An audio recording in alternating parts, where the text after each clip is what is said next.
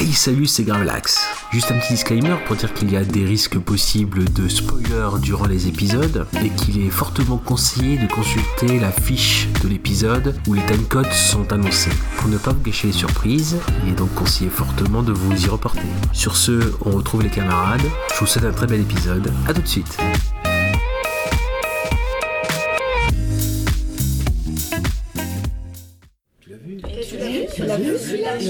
Tu l'as vu Tu l'as vu Et celui-là, tu l'as vu Ouais, tu l'as vu celui-là. Ah, ah mais tu l'as vu Eh, tu l'as vu Tu l'as vu Alors, tu l'as vu Hey, tu l'as vu Et celui-là, tu l'as vu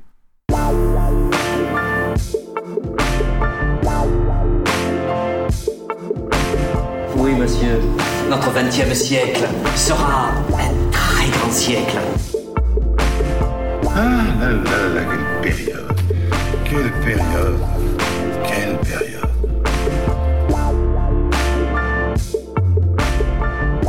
Hum, ça se voit.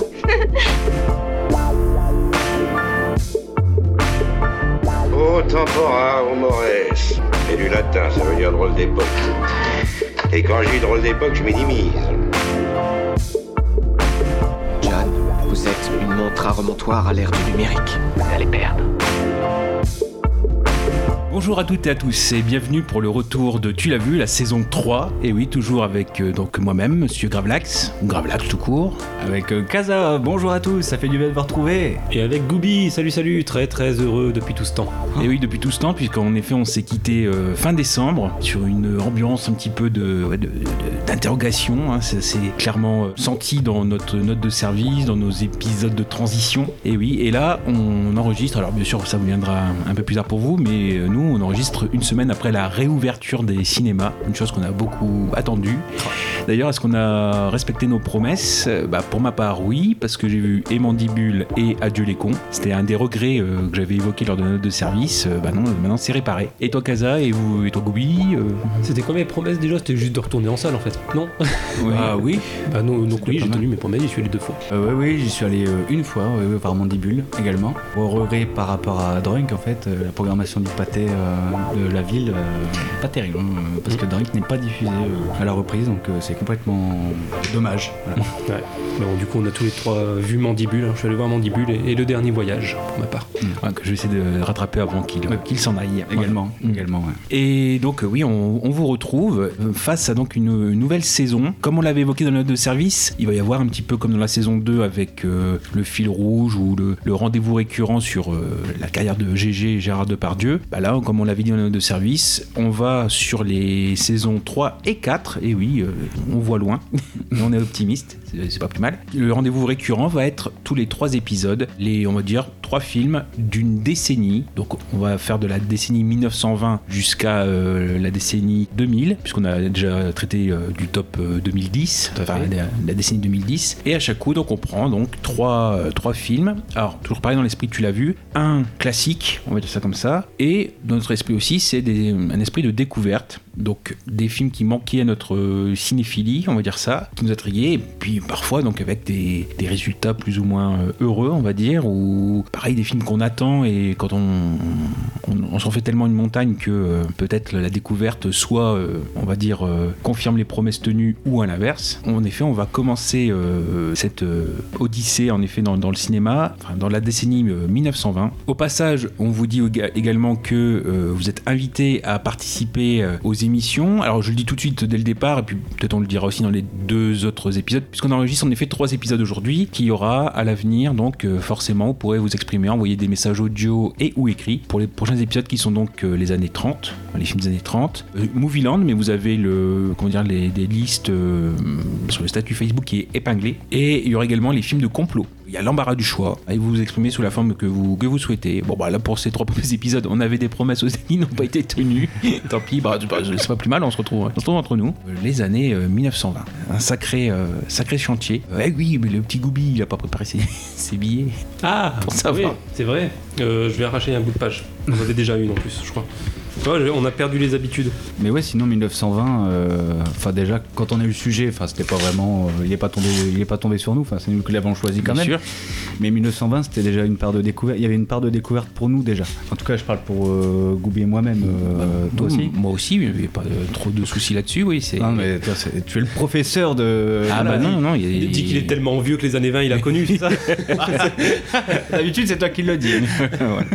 Mais euh, non, non, non, non, mais c'est ouais, c'est il y a- c'est une grosse découverte. Par rapport au, au côté cinéphile, c'est plus un effort, puisqu'en effet, c'est une autre grammaire du cinéma. Mais justement, je pense peut-être on en, on en reparlera ou l'évoquera, mais on peut aussi dire que c'est des années aussi euh, séminales, parce que finalement, on passe du muet au parlant. Il y a des films dont on va parler qui sont, bah, qui sont majoritairement muets, mais en fait, que toute une partie du cinéma actuel est déjà dedans, donc il y a énormément de recherche, de même de modernité dans ces films. Et oui, c'est très, vraiment très surprenant et on se laisse, euh, on se laisse avoir parfois. euh, et on, l'évoquera, je pense, au, fil des, des trois films qu'on a choisis. On va dire, pour faire très simple, euh, sans spoiler, qu'il y aura donc deux classiques et une euh, découverte. Bon, après, on s'est un peu mixé les rôles. hein. C'est-à-dire que euh, souvent, c'est moi qui vais vers la découverte. Là, c'est pas le cas. Là, ça sera peut-être Gooby. Exactement.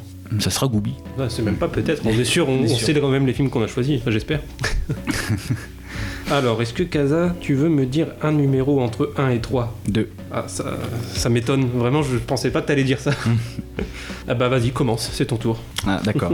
Eh ben écoutez, alors on va commencer euh, par le début. Alors les années 20, c'était vraiment, c'est vraiment intéressant, je disais comme euh, choix de sujet parce que euh, bon bah c'est vraiment une grosse découverte. Et comme tu le disais, Gravelax, c'est vrai que au début ça fait un peu peur, faire surtout le voir un film muet. Et il m'a fallu beaucoup de temps. Je- le premier film muet que j'ai vu, c'était vraiment très tard. Je l'ai vu vraiment très tard parce que c'est très dur de. Et en fait, y a on a tellement de films à voir déjà en général que voir des films muets, bah c'est compliqué. Donc au départ, euh, voilà, ça, ça, ça a commencé comme ça. Et puis c'est venu, en fait, c'est venu, c'est ça qui est bien avec la cinéphilie, c'est que euh, bon bah il y a aussi le- la cinéphilie au départ, c'est voilà, c'est de voir des films, de les découvrir et puis de- d'en parler autour de nous, mais c'est aussi euh, de tisser des liens entre nos découvertes, de se faire des, une sorte de d'arbre généalogique, culturel, on va dire, filmique. Ça a commencé comme ça. En fait, j'ai vu le film, mon premier film muet par un cheminement. En fait, c'est la finalité d'un cheminement, c'est-à-dire que dans mon enfance, au départ, ça a commencé avec Mr Bean. Ensuite, j'ai été baigné avec les, euh, Rush- les films de Jackie Chan, mais avec euh, euh, Rush Hour notamment. Et ensuite, ça, ça, ça a continué avec notamment. ah oui, ma période d'adolescence était baignée par notamment Jackass. Ouais. Et puis ces derniers temps, j'aime beaucoup suivre les aventures, on va dire, de, de Tom Cruise dans ses films. Surtout Mhm. dans l'émission Impossible qui vraiment à chaque fois dépasse les. bah, fait des folies en fait dans ses films. Et en fait, en tout cas, il donne de lui. Et puis j'aime surtout aussi Bill Murray avec, avec le temps. Et en fait, ils ont tous un point en commun, c'est que ils viennent tous plus ou moins de euh, Buster Keaton. Alors au départ, on me parle de films muets, bah moi je dirais euh, Charlie Chaplin, hein, comme tout le monde. hein. Mais ça n'a jamais été euh, Chaplin pour moi, parce que mon premier film muet, c'était avec euh, le mécano de la Générale euh, de Buster Keaton, donc qui est sorti en, en 1926. Et donc euh, voilà, euh, euh, et je me suis dit bon bah allez, euh, pourquoi pas. euh.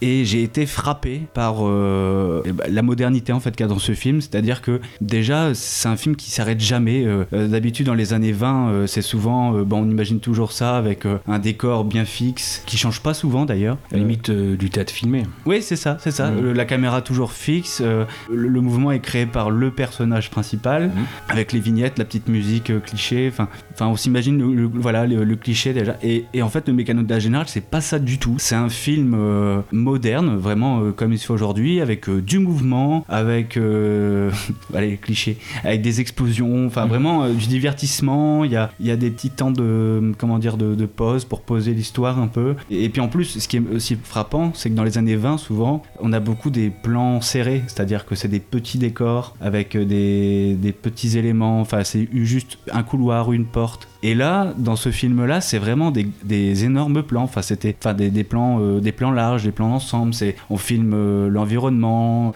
Il y a beaucoup de, plans extérieurs et la caméra est en mouvement. euh, du coup, parce que pendant tout le film, on suit bah, un train en fait. hein. c'est, ça. Bon, bah voilà pour, l'histoire, on va dire. En fait, c'est tiré d'une histoire vraie. Donc, c'est pendant la guerre de sécession. donc, Johnny Gray, c'est le mécanicien, donc le mécano, hein, d'une locomotive appelée la Générale. Donc, Johnny Gray, voilà, tranquille. Il a euh, voilà, il a juste deux passions dans sa vie, donc c'est euh, son train et son amour. euh, Annabelle. Annabelle, voilà, c'est ça. Et le problème, c'est que euh, bah, la guerre de sécession arrive, donc euh, du coup, bah, il faut s'engager. Et lui, euh, bon, bah, lui, il va bien volontiers, puis en plus pour se faire beau par rapport à bah, sa- son amour et euh, son beau-père. Mais le problème, c'est qu'il se fait recaler parce que, voilà, il, il tient euh, le train, donc euh, le train qui est essentiel à l'époque. Donc on lui dit non, non, reste dans ton train, mais euh, on t'engage pas. Donc du coup, euh, le beau-père et puis la, la copine, bah, elle est en mode euh, ouais, super. Surtout qu'il y a euh, une sorte de concurrent en face qui, qui lui est engagé, et donc par rapport au beau-père, il gagne des points quoi. Non, c'est son frère. Ah, c'est son frère, c'est son frère. et c'était proche. Alors, je sais qu'on est dans le Nord, mais.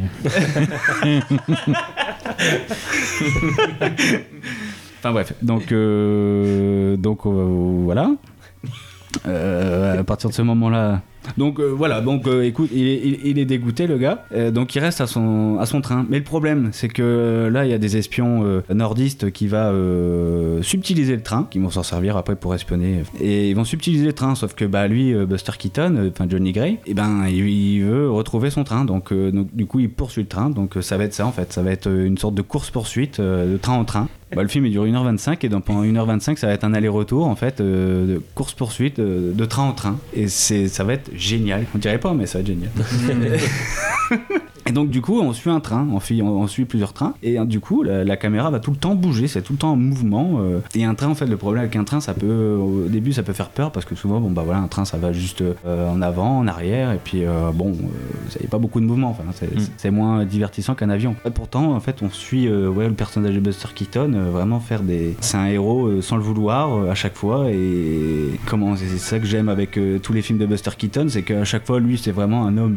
comme un autre il demande rien à la vie. Il veut juste conquérir euh, son amour euh, sa copine. Et au final il va se retrouver dans des situations à chaque fois euh, rocambolesques et, et il va toujours s'en sortir mais pas de la manière où à chaque fois on dit oh là là c'est tiré par les cheveux oh là là c'est de la chance ou quoi. Non non lui à chaque fois il s'en tire mais par hasard ou et c'est ça qui est beau dans ces films. En vrai j'aime tous les films de Buster Keaton. Il y en a pas un qui dépasse l'autre mais c'est juste que dans le mécano de la générale est, considéré comme son chef d'œuvre Puis c'est son film préféré de sa carrière, c'est Buster Keaton. Mécano, c'est la, c'est son film préféré. mais il aura du mal à, à faire mieux en termes de réalisation en termes de on, on voit que c'est un film quand même euh, assez abouti Oui, oui, bah de toute façon, il est étonnamment moderne euh, quand tu parles de Jackie Chan, etc. C'est vrai que là, il y a énormément de cascades. euh, même lui qui, à un moment donné, a failli, je vais pas dire, je vais pas dire passer sous le train, mais il mettait sa vie en, Oui. en danger pour les effets. Et C'est plus dans la carrière ou dans la vie de Buster Keaton où il y a. On pourrait croire que c'est le, le passage au parlant qui lui a fait beaucoup de mal. En fait, c'est pas du tout ça. Enfin, en partie, parce que c'est vrai que c'est un acteur qui, forcément, a pris euh, l'avantage du muet pour euh, passer par le geste, par euh, toutes les expressions possibles. Et justement, il a décliné ça avec beaucoup d'inventivité. Son dernier film, on va dire, où il est un peu autonome, parce qu'il faut rappeler que le mécano, même si c'est un classique aujourd'hui, il a été un, un échec, que ça lui a donné un petit peu moins de marge de manœuvre. Et si bien que son dernier film où il est vraiment autonome, c'est Mhm. Cadet d'eau douce. oui Steamboat Bill Steamboat Bill Junior, quelque chose comme ça. euh, Enfin, moi, oui, Steamboat Bill, donc 1928. Et en fait, jusque-là, y compris la mécano, si je me trompe pas, son producteur, donc c'était chez United Artists. hein, Oui. C'était euh. Schenk. Euh, Schenk, pardon. Joseph Schenk, et qui, euh, en 1928, prenant plus de responsabilités, a dit à Keaton Je ne peux plus euh, suivre autant tes films, et je, vais- je vais te confier à mon frère Nick, qui lui, par contre, était à la MGM. Et donc, Keaton. C'était le gros regret de sa vie, c'est qu'en passant à la MGM, il est passé quasiment à un statut de yes man. Il devait euh, respecter à la lettre les, les directives du studio, pas d'impro, etc. Alors que, euh, donc en fait, sa créativité a été complètement. euh, c'est pas que lui était en panne de créative, c'est que vraiment on lui a coupé les pieds. C'est ce qu'il a dit à partir de, de là, il y a 25 ans de cauchemar. Et- Ouais, rejoindre la MGM, il disait que c'était la pire décision de sa vie. c'est ça, voilà. Keaton, c'est pour ça, on, se- on se demande, enfin voilà, de- le passage au, au- au parlant. Et justement, il y a cette référence-là aussi, on pourrait le croire avec Sunset Boulevard, où euh, on peut le voir, il, parle pas beaucoup. Puis euh, Sun- Sunset Boulevard euh, parle beaucoup aussi de cette, cette période-là, qu'une star qui était une gloire du cinéma muet, voilà, etc. Il, il parlait, on lui a fait du mal. Et on voit c'est plus un caméo, quoi, mais c'est la, référence est là. Et donc, on, peut croire que le, passage au parlant a fait du mal à Keaton. En fait, non, c'est, plus cette décision-là. Mais non, il est étonnamment moderne. avec la mécano, ce qui. alors, enfin, après, c'est, notre thème, mais je, je le dis très vite. Ce qui est très étonnant de la part de. Alors que la, guerre de sécession est finie depuis 1865. Bon, voilà, ça c'est- clair. Euh, le mécano euh, se passe en 1861 pour l'action. Donc on est au tout début de la guerre de sécession. Et en fait, il se place du côté des perdants. Et Keaton, il est, enfin, ou Johnny, euh, intègre l'armée sudiste. Enfin bon, bon, après, c'est par la force des choses, c'est selon l'endroit où il se trouve. Euh, et voilà, il, il intègre euh, le camp qui euh, détient la ville. C'est ce qui m'avait étonné. Moi, je l'avais je l'avais vu en salle quand il était ressorti. Ah oui.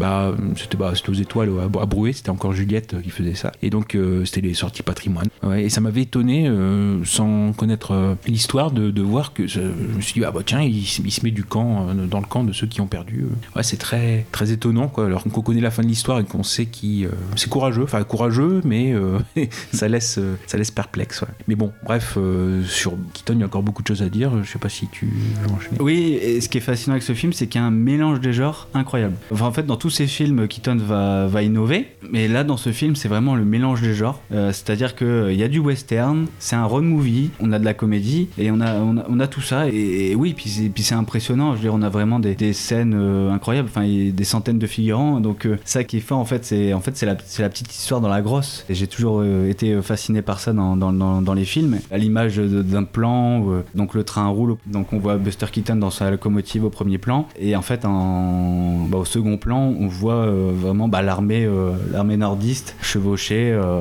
bah, en fait, il va croiser l'armée nordiste, et ça va être vraiment la, grande armée, tout ça. Et lui, non, en fait, il est dans son, dans son petit bonhomme de chemin, en fait, il continue sa petite route pour retrouver juste sa locomotive, et Bah, c'est ça, il y, a- une des, bases de son comique, et dans le film c'est ça aussi, même c'est beaucoup de micro-événements. Et par exemple, il y a beaucoup de comiques qui viennent du comique de l'inattention, le fait qu'il fasse pas gaffe à un détail, je sais pas, pour son train, je sais pas, le, le bois qui part ou chose comme ça, ou un truc qui va pas, qui va entraîner une autre situation, qui va entraîner une autre situation. En fait, c'est très rythmé, c'est bien. Et par exemple, oui, il a, il a eu donc, c'était euh, l'armée de l'Oregon, hein, qui a été prêtée en fait pour les décors, hein, parce que bah, forcément le, le film ne se passe pas dans, dans l'Oregon, mais euh, ce qui fait qu'à un moment donné, on voit euh, la cavalerie qui va dans un sens, puis la cavalerie adverse qui va dans l'autre, et en fait qui est jouée par la même. euh, par Ah la oui, même d'accord. cavalerie, quoi. C'est le même groupe qui va dans un sens, puis après qui repart dans l'autre, euh, dans le making-of, entre guillemets.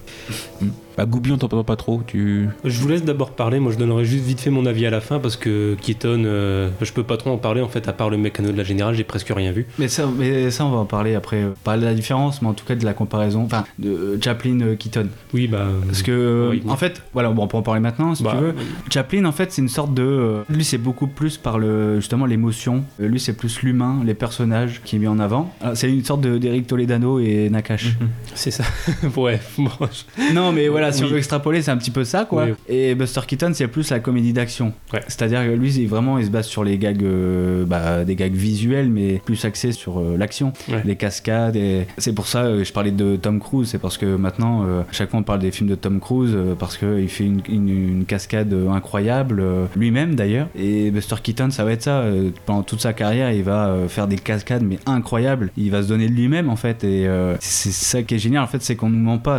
On voit qu'il se tue pour tenter de nous divertir, et ça marche, quoi. Et on voit les risques euh, inconsidérés qu'il prend. Et c'est pour ça qu'on retrouve ça qui est drôle, c'est de retrouver ça chez Jackie Chan, qui euh, n'hésite pas à mettre après, euh, à la fin de, de ses films, euh, de ses bêtisiers, vraiment pour appuyer le fait que, euh, voilà, il n'y a pas triché. quoi. ouais, ouais, ouais. Et Chaplin, ouais, c'est ça. C'est plus, euh, c'est pour ça. Au final, toi, t'as toujours aimé ces films-là euh, tournés vers euh, l'humain. euh, Bah, c'est ça, je pense qu'en fait, c'est la différence entre Keaton et Chaplin, en fait, c'est juste une question de goût, euh, ce qui nous touche plus. Enfin, est-ce qu'on a plus envie d'être ému ou est-ce qu'on a plus envie d'être impressionné par des cascades Mm. En gros, est-ce qu'on est plus impressionné par la technique ou par le, l'émotion qui se dégage du scénario quoi, oui, c'est ça.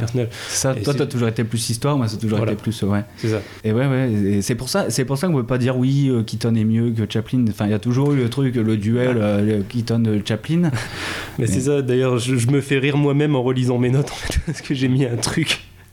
Pour rester dans l'actualité, en tout cas l'actualité au moment où on enregistre euh, l'émission, j'ai dit au final le débat de Chaplin-Keaton, ça me fait penser au débat Giroud-Benzema. Il faut pas les comparer parce que tous les deux sont géniaux dans leur style respectif et il n'y a pas à les comparer en fait. Oui. Ils, ouais, ils font tous les deux la même chose mais différemment et, Mm. et c'est un peu con de les comparer. Bah voilà, pour moi Chaplin et Keaton c'est pareil que Giroud-Benzema. faut arrêter de les comparer. Ils sont bien tous les deux dans Ouais, leur registre. C'est vrai. Ouais, ouais. Non, mais par contre, ce qui est intéressant aussi quand on veut s'intéresser aussi un peu à la vie de, de Keaton, c'est ces cascades euh, ratées. Ouais. Euh, Il y en a notamment euh, une qui m'a particulièrement marqué, c'est celle où il essaye de, de sauter d'un building à l'autre. Et ça, c'est dans, euh, dans un de ses films. Il court après euh, bah, quelque chose et il doit, euh, comment dire, sauter d'un building à l'autre. Et le problème, c'est que dans le film, il se, même en vrai, c'était pas prévu, mais il se casse la figure. En fait, il rate euh, le, le- bah, comment dire, le, le passage à l'autre building et du coup, il, se casse la figure. Et le problème, c'est que bah, il va se faire vraiment mal. Dans la prise, en fait, on le voit tomber, quoi. On, on voit tomber en fait à travers les, différents étages. Et il a décidé de la garder. Quand on voit la séquence, on fait mais c'est incroyable, quoi. Et le, gars, il est, il est- il est, pas mort, quoi. Il est pas mort de ça, quoi. Et à chaque fois, c'est comme euh, avec le train d'ailleurs, justement. C'est dans un court métrage euh, avec un train d'ailleurs. Et il tombe, euh, il tombe sur les rails et en fait, il va se rendre compte plus tard euh, que il a une, en fait, il s'est brisé la nuque, je crois, ou des vertèbres. Et il savait pas en fait. Enfin, c'est- incroyable ces cascades. C'est Ouais, bah, celle qui m'impressionne le plus, mais c'est quasiment la plus connue, ça doit être dans l'épouvantail, je crois, avec la façade de mur qui tombe euh, et lui il passe pile dans la fenêtre. eh ben, c'est- encore dans Cadet d'eau douce en fait. Ah, je croyais que c'était l'épouvantail. Il y a une scène, ouais, la scène de la tempête à la fin, et, euh, et c'est là en fait où toutes les façades elles, elles tombent et ouais, lui il est au milieu. euh. D'ailleurs, cette scène-là est reprise par euh, Jackass, justement, Ouais. dans Jackass 2. Alors, au final, on va se rendre compte que Jackass a beaucoup euh, repris des gags, euh, sauf que Keaton avait une histoire. mais euh, Jackass a beaucoup repris, notamment euh, dans Jackass 3, c'est euh, le, le- bah, justement la, un gag avec la tempête, justement, où il, est, euh, bah, il essaye de, de se tenir droit en fait face à, à la bourrasque. En fait, ils ont utilisé la même chose, c'est-à-dire que euh, Keaton a utilisé quatre réacteurs d'avion euh, de la Première Guerre mondiale, et donc il se retrouve face à, à ces, hélices là. Alors que dans Jackass 3, ils font ça vraiment avec un réacteur d'avion de, chasse. Et puis balance des chaussures, des, Ouais, ça, des, des tomates. fruits, euh, tout ça.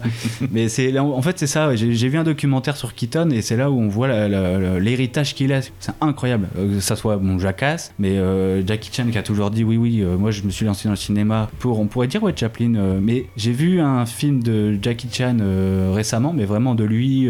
et en fait, on remarque un truc, c'est que c'est pas vraiment l'histoire qui marque avec lui, c'est plus vraiment bah, l'action, quoi. C'est à partir du moment où il se fait ses gags, ses gags, qu'il est le plus fort. Et c'est là où, on- avec le bêtisier à la fin, ouais, comme je disais, c'est là où on voit vraiment qu'il veut être dans les, les de Keaton. Non, non, non, c'est bien. Puis, puis après, Bill Murray, c'est pareil. La fameuse Murray, euh, Murray Face, ça vient de euh, Keaton. C'est pareil, c'est c'est incroyable de se dire, bon bah voilà, déjà, il a l'handicap d'être dans le muet, en fait, de passer des émotions par le muet, et lui décide de- d'avoir un visage impassible, donc euh, réduire encore une partie de son corps, comment rendre muet une partie de son corps, en fait. Ça vient en fait de, de son parcours parce que ses parents étaient, euh, ils étaient artistes euh, Oui. voilà, de, de cirque ou enfin.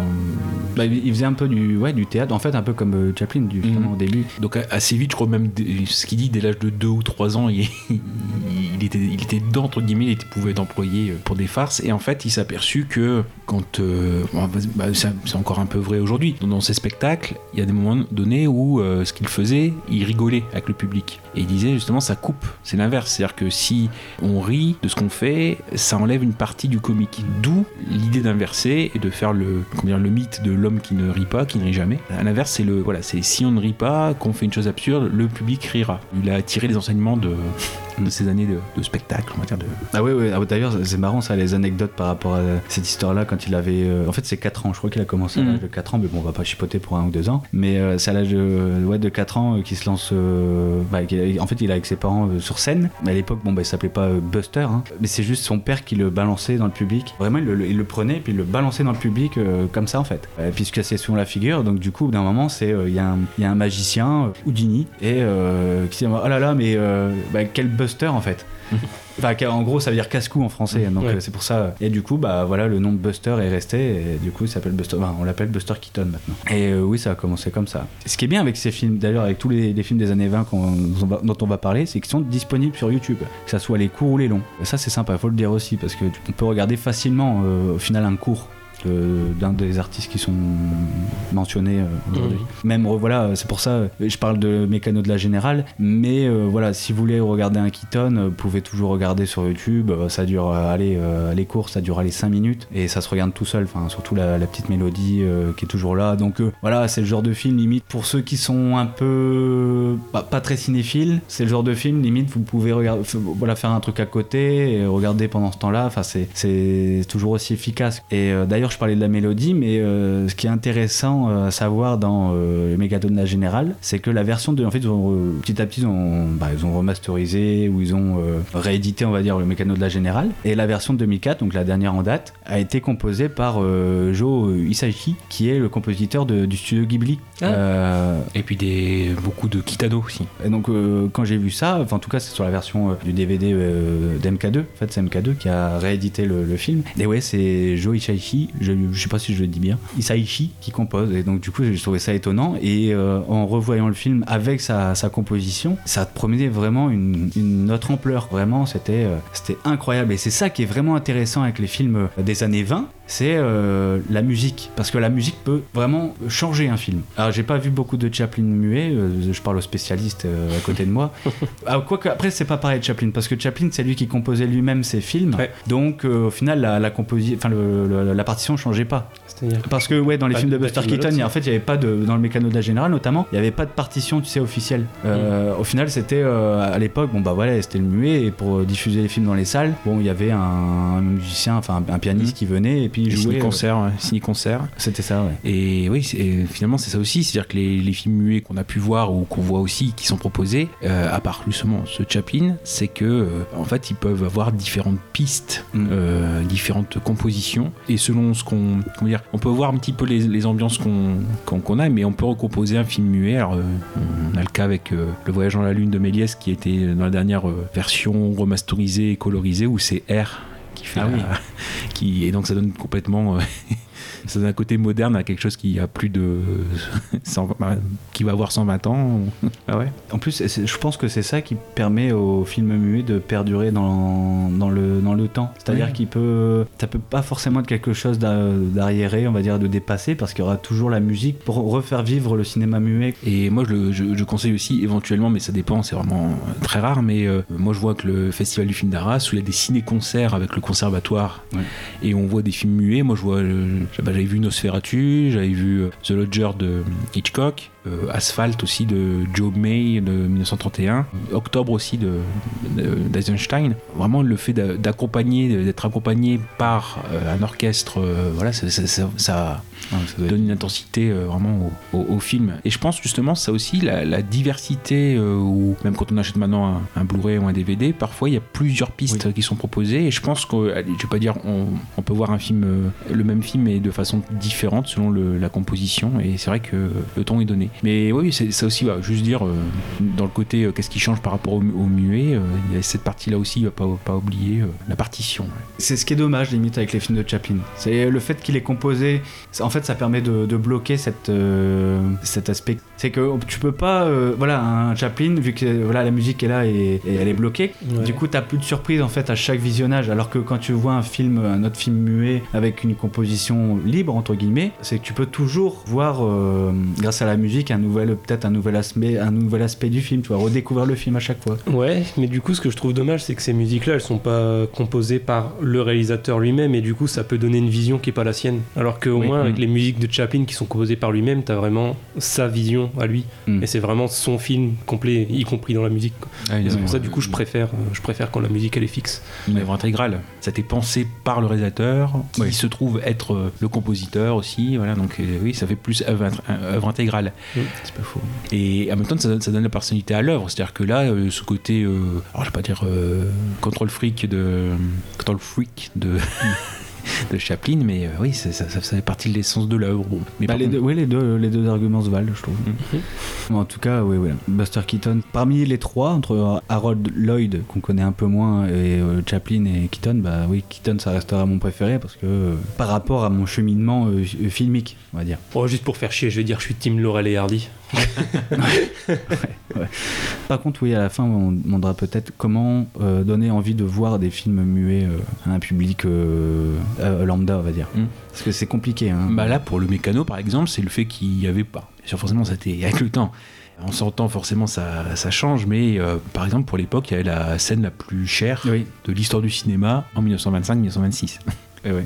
Avec- C'est- c'est cette fameuse euh, chute de la locomotive euh, à la fin, en fait, le, le- le pont qui s'effondre. Ça aussi, j'aime beaucoup chez, chez, chez Keaton et que je vais re- que en fait je savais pas, mais c'était Keaton qui l'a, on va dire, qui l'a lancé, on va dire cette, cette mode, c'est le, le- le fait de filmer en prise de vue réelle. C'est-à-dire rien n'est euh, synthétique, rien n'est artificiel. C'est-à-dire que voilà, je veux qu'un pont euh, soit détruit, euh, bah, qu'une locomotive tombe d'un pont, tout ça. Il va le faire vraiment. Ouais.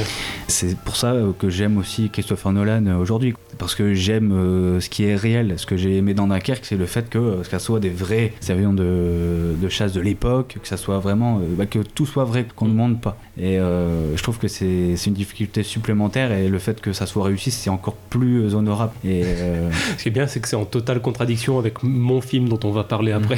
c'est bien, j'y reviendrai du coup, parce qu'à un moment je vais dire un truc qui vient totalement contredire ça. Donc c'est bien, bah c'est ça qui est. c'est ça qui est cool. Mais après, oui, on, on en parlera, mais oui, le fait aussi de, de faire rêver, de, de faire croire des choses qui ne sont pas là, à l'époque, avec les, les outils de l'époque, c'est aussi honorable. C'est ça qui est fascinant avec ces films-là. Donc voilà, Buster Keaton, je vous le conseille. Et on parle éventuellement des scènes préférées C'est vrai. Oui, bah, scène préférée, euh, c'est tout bête, mais c'est en fait c'est une réaction de, de Buster Keaton qui me fait euh, plier de rire à chaque fois. Ça dure aller deux secondes, hein, même pas. C'est juste, c'est au niveau du faciès. Pourtant, il réagit pas beaucoup, hein, mais là, il, là, il réagit. Il a juste euh, un ton qui me fait rire à chaque fois. C'est euh, donc donc devant lui, il y a une locomotive en feu qui l'empêche d'évoluer. On va dire qu'il ralentit. Et au bout d'un moment, bah, il y a une sorte de hum, comment ça s'appelle Vous savez, là, les chemins qui, se- enfin les, les rails qui se séparent. là. Les bifurcations. Les bifurcations, oui, tout à fait. Et il y a un moment, bon, il trouve une bifurcation, donc du coup, bon, ben, il l'active pour euh, emmener la locomotive sur euh, un, autre chemin, on va dire. Il descend de la locomotive, hop, il, fait bifurquer euh, le wagon qui est en face de lui. Donc il est content. hein. Donc après, bon, bah, il fait ses trucs, je sais pas, il met du bois dans, la locomotive pour la faire avancer. Et là, il regarde devant soi, pas devant lui, et il revoit le wagon face à lui. Et là, il, il comprend pas. Donc, et là, il a juste, il a une réaction qui est incroyable. Je trouve que c'est tout bête. Il fait juste euh, peut-être un mouvement de cils. hein.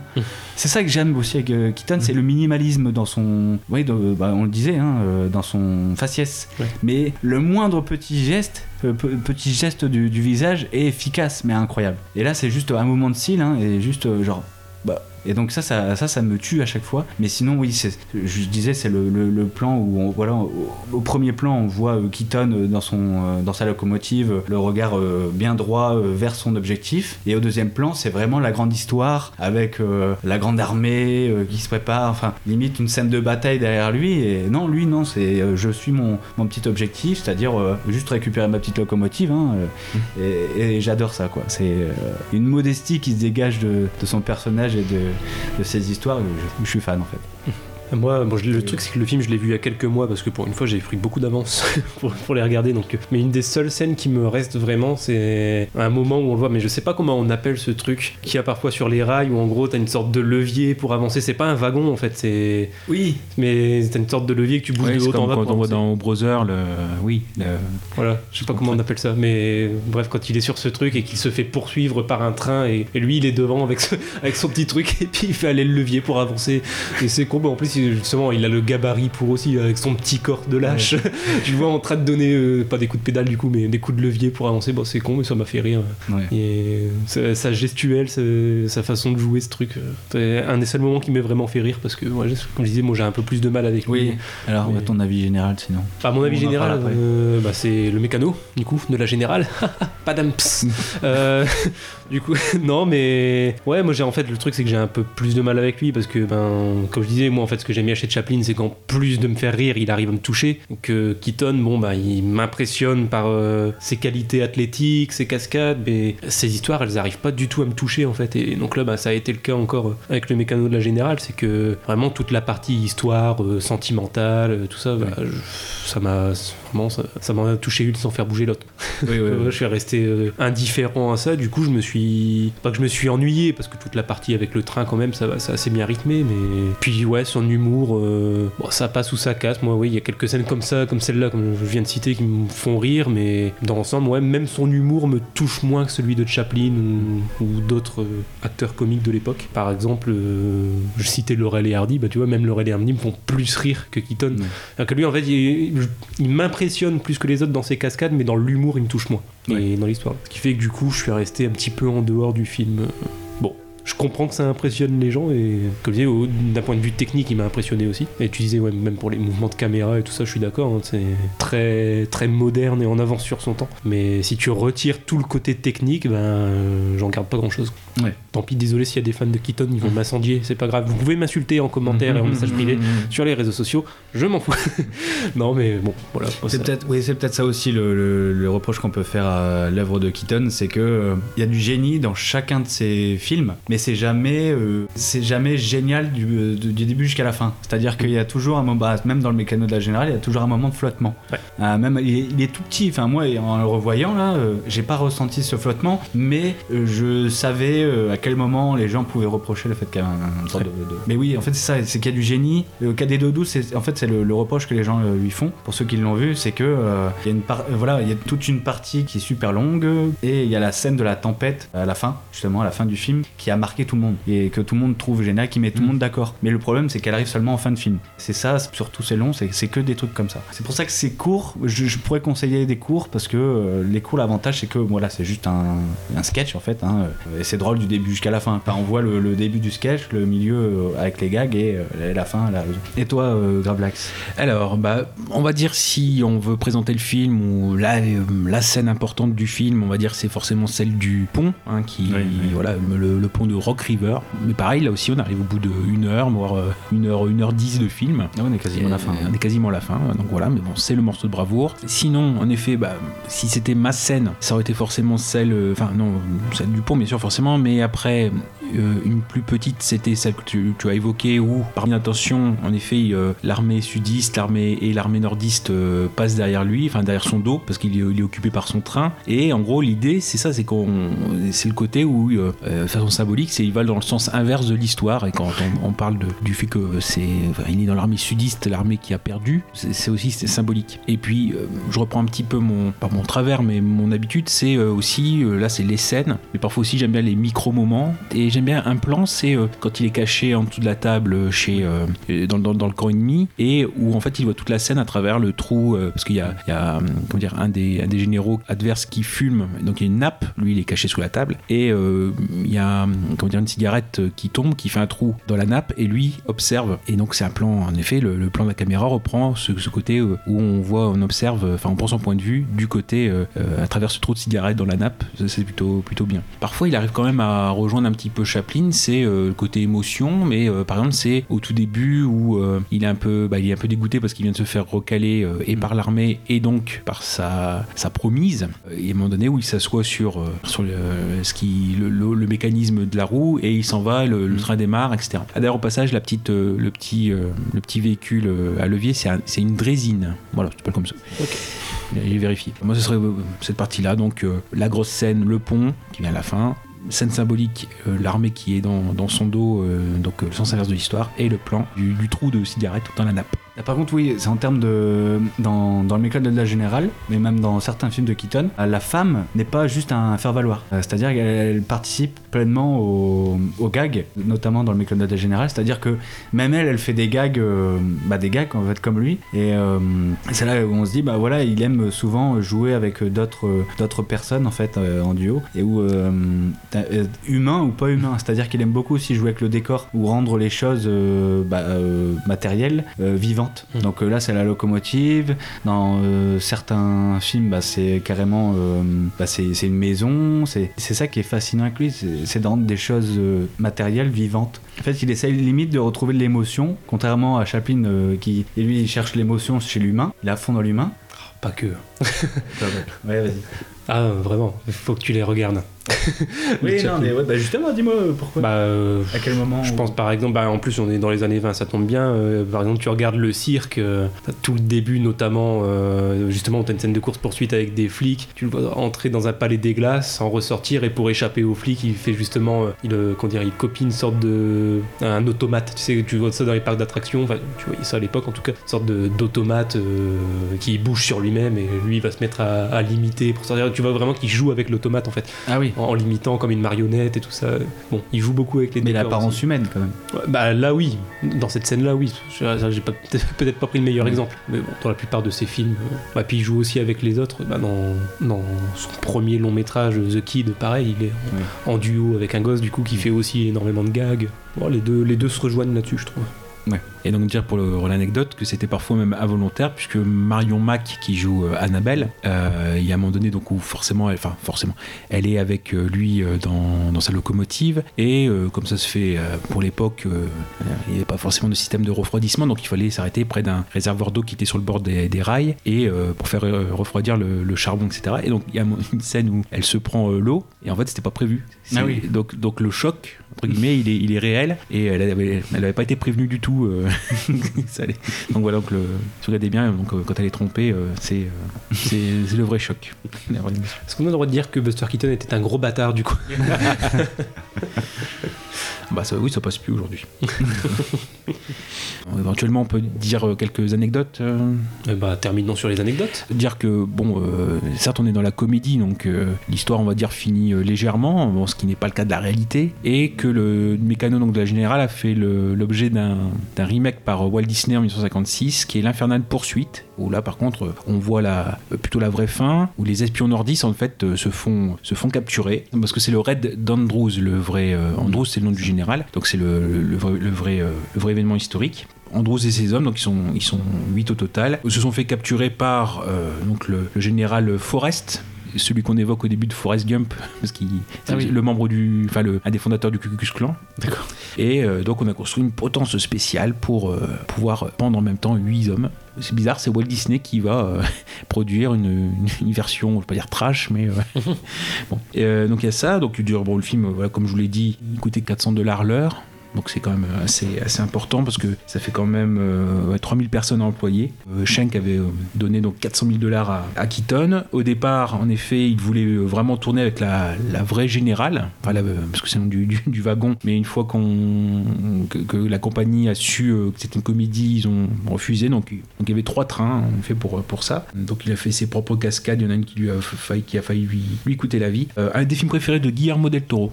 Ah. Je le place au, au passage. Coucou Et- Guillermo. Ouais, Guillermo. non, non, dire aussi, ouais, quand on parlait vite fait de la, la musique, ça dépend, je sais pas sur laquelle je suis, tom- je suis tombé, moi, mais euh, pour la scène de fin, alors euh, peut-être on va pas la, la divulguer, quoi, mais il y a quand même, euh, comme tu l'as dit, ce qui lui arrive dans le film, c'est quand même beaucoup des hasards. Et donc, ce qui lui arrive à la fin, c'est un peu à hasard. Et dans la partition, je sais pas si c'est fait exprès ou si c'est moi qui ai eu une hallucination auditive, mais j'ai cru reconnaître The Great Pretender, donc celui qui prétend, qui fait semblant. Et en effet, ça colle super bien avec euh, ce, qui, ce qui lui arrive. Donc, euh, pareil, une petite hallucination auditive, un petit clin d'œil, je pense. Pareil, je sais pas, là, c'est peut-être une hallucination visuelle. C'est euh, à Napoléon. Parce que je crois reconnaître un petit peu Napoléon là-dedans. Enfin, c'est un film très riche, très moderne. On l'a dit, de toute façon, c'est quasiment le film le plus cher de, de l'époque. Forcément, il sera, il sera surpassé par, par d'autres. Oui, qui méritent euh, d'être découverts. Après, il faut. Il est toujours très rythmé. Et bon, après, ça peut peut-être fatiguer certains à un moment donné. Parce que c'est beaucoup de choses où, euh, ah oui, bah, il fait pas gaffe et puis il lui arrive une merde. euh, bon, il apprend pas de ses leçons. il arrive encore une merde. Par contre, je suis toujours je suis halluciné par le, la facilité à faire marche arrière au train. Faire faire marche arrière Oui. au train. ça Là, c'est juste euh, un des mécanismes en fait, et puis hop, la voiture, ouais, le, Ah, le ouais. Ah, c'est, c'est fou. ouais. Ah, mais donc, pour ça, c'est très, très rythmé et très. Ouais, pour, pour l'époque, euh, non, très bien. Donc, euh, bon, bah, moi, ça m'a fait du bien de le revoir, mais c'est vrai que je peux, je peux comprendre aussi. J'ai plus apprécié au second visionnage, visiblement, euh, Ah. paradoxalement. Ok, bah d'ici 2-3 ans, je lui laisserai une chance. Oui, quel tour Et je vois, on a quasiment une, une heure d'enregistrement. Ouais bon, on, a- on avait fait une, on avait fait aussi l'introduction. Ouais, c'est vrai. J'ai pas envie de spoiler la suite de l'émission, mais depuis tout à l'heure, je suis effrayé parce que j'ai un somnambule allemand qui me regarde. Gravelax a tout prévu. Ah oui Voilà, ça, ça peut donner un indice pour les connaisseurs.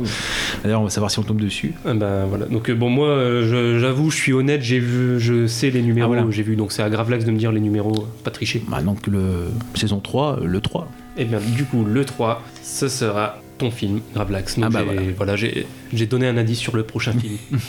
Donc oui, en effet, le, cabinet du docteur Caligari, donc euh, le classique par excellence, puis en plus qui, dé- qui débute la décennie 1920, on peut pas, on peut pas mieux. Donc le, cabinet du docteur Caligari de Robert Vineux, film allemand, et qui est considéré comme euh, le premier film d'horreur de l'histoire. Alors le premier long métrage, parce qu'il y a des films d'horreur, il y en avait avant, mais en, court métrage. Alors pareil, je l'avais pas vu, donc encore une fois, c'est pour combler euh, une lacune cinéphilique, parce qu'en effet, bah, dans, tous les livres, euh, dans tous les livres historiques euh, sur le cinéma, euh, il apparaît comme un classique. Dire en effet que euh, il va apparaître beaucoup plus comme un, un film patrimonial que, euh, on va dire, un film qu'il faut retenir comme ça. C'est-à-dire qu'il y a beaucoup d'effets qui ont été déjà vus, qui sont déjà connus, mais qui, à titre d'histoire, savoir que les racines sont là, c'est important. Et surtout que c'est aussi, donc, on va dire aussi, un film euh, qui développe le, côté euh, expressionniste, euh, enfin le, mouvement expressionniste. J'allais dire, il n'y en a pas beaucoup, si, il y en a quand même, mais c'est vraiment lui le chef de file. Et certains disent même que voilà, le, mouvement expressionniste qui né au tout début du XXe siècle, qui était beaucoup dans la peinture, par exemple, le classique c'est le, cri de, de Munch. Bah, en fait, la traduction cinéphilique de ce mouvement, c'est le cabinet du docteur Caligari. Alors, faut peut-être dire en effet de, quoi ça parle, peut-être. Voilà, ça c'est. Donc, on est dans le, le muet. Bon, je prends le synopsis halluciné. Donc, c'est une fête foraine qui plante ses attractions dans la petite ville allemande d'Olsenwald. Un étrange vieillard, le docteur Caligari, entend y exhiber un jeune somnambule, Césaré, dont il euh, vend en fait euh, les dons de voyants. C'est une- on parle des, fêtes foraines, c'est une attraction, donc euh, voilà, ce, côté-là. Mais Caligari n'obtient pas euh, de l'administration l'autorisation qu'il lui demandait. Le lendemain, le fonctionnaire qui était responsable de cette humiliation est retrouvé mort. Le soir même, Césarée prédit à un jeune homme qui ne verra pas la fin de la nuit. Sa prédiction se réalise. Bouleversé, l'ami du défunt Francis se met à surveiller Caligari qu'il suspecte du meurtre.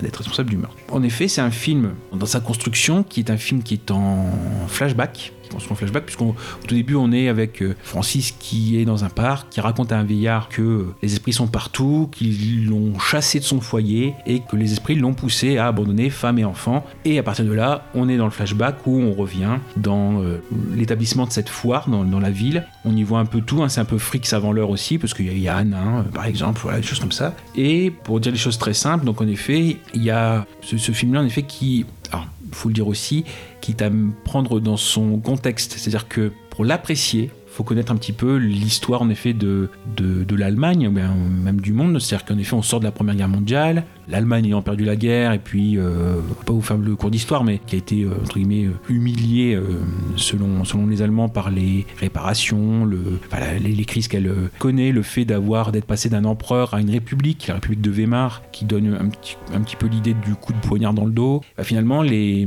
spectateurs allemands vont se réfugier vers le cinéma, vont aller vers ce monde de, de soupçons, de complots. hein. Bah, finalement, euh, voilà, les, temps, de crise invitent à ces, euh, voilà, le, côté, le, côté souterrain, comme quoi les, des forces occultes qui manipulent, qui sont en sous-main, etc., euh, et qui manipulent le destin des, des peuples. Donc en effet, il y a, un terrain favorable à, ce que le cabinet du docteur Caligari soit un, succès. Bon après, dans ça, il y a le fait que euh, ce film aussi, il a beaucoup par lui-même, c'est-à-dire qu'il s'apprécie aussi beaucoup par euh, les histoires qu'on lui amène. C'est-à-dire qu'on a dit un peu tout et son contraire sur ce film-là. Première chose, alors dire en effet que euh, les, scénaristes euh, sont pacifistes à la base. Ils ont voulu faire un message euh, anti-guerre plutôt.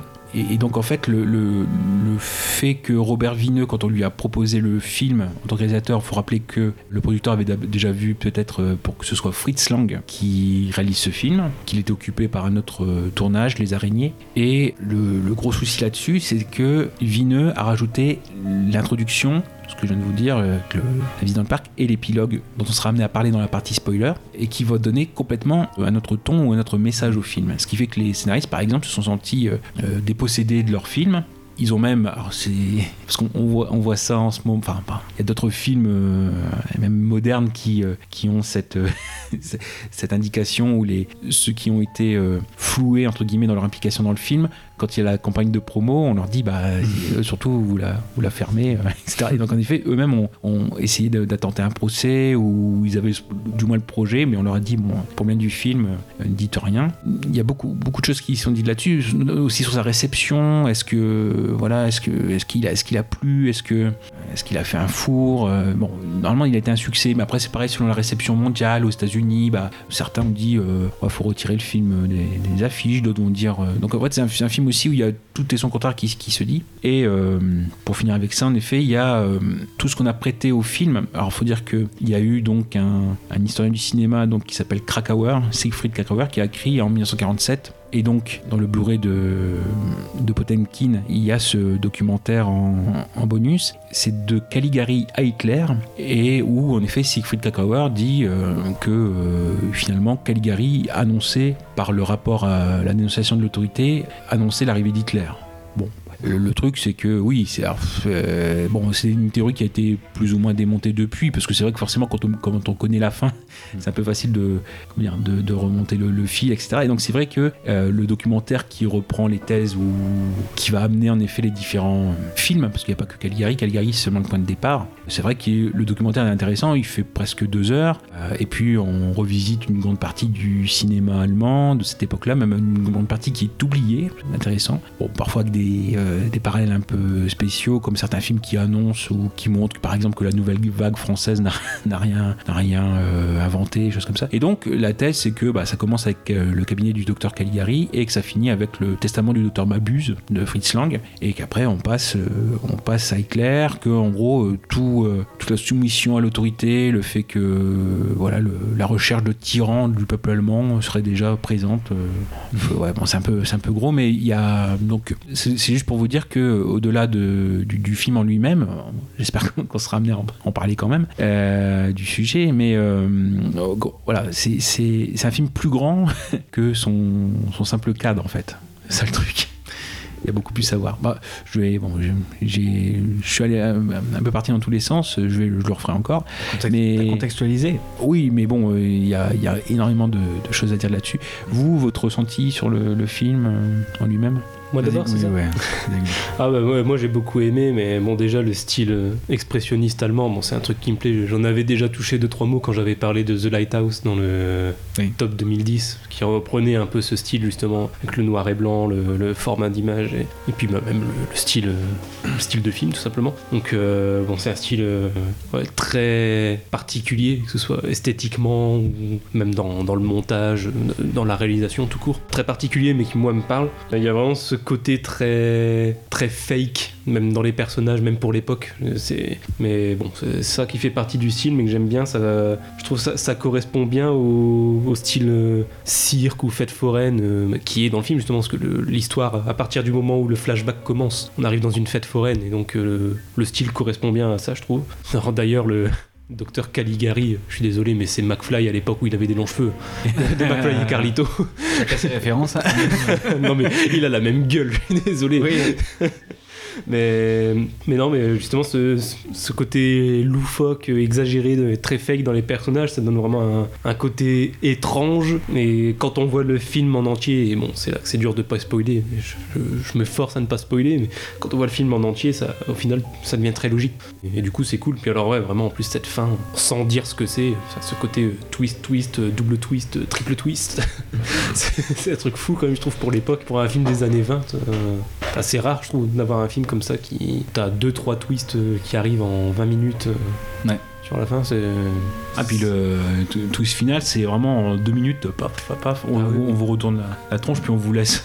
Oui, c'est ça. C'est- Ça, c'est vraiment le genre de fin qui devient presque habituel maintenant, mais dans un film muet des années 20, c'est assez novateur, je trouve. Et ça ça m'a surpris justement de voir ça parce que on entend beaucoup parler de ce film, comme quoi il faut le voir, il faut le voir. Oui, c'est un, classique, tout ça. Et moi, c'est pareil, ça fait, comme je le disais à Gravelax euh, dans nos conversations en message privé, moi, ça fait 8 ans que je suis censé le regarder et, et 8 ans que je le repousse, donc là, il, est- voilà, il était temps. Et, et je m'attendais pas à ce genre, ce genre de film, si, mais ce genre de fin, en tout cas. Ouais. Donc euh, ça m'a très agréablement surpris à ce niveau-là. Ah oui, donc euh, pour le, le look du docteur euh, Caligari, pour l'époque, donc ils se sont inspirés du philosophe, je vous les invite à voir sur à googliser, donc Schopenhauer.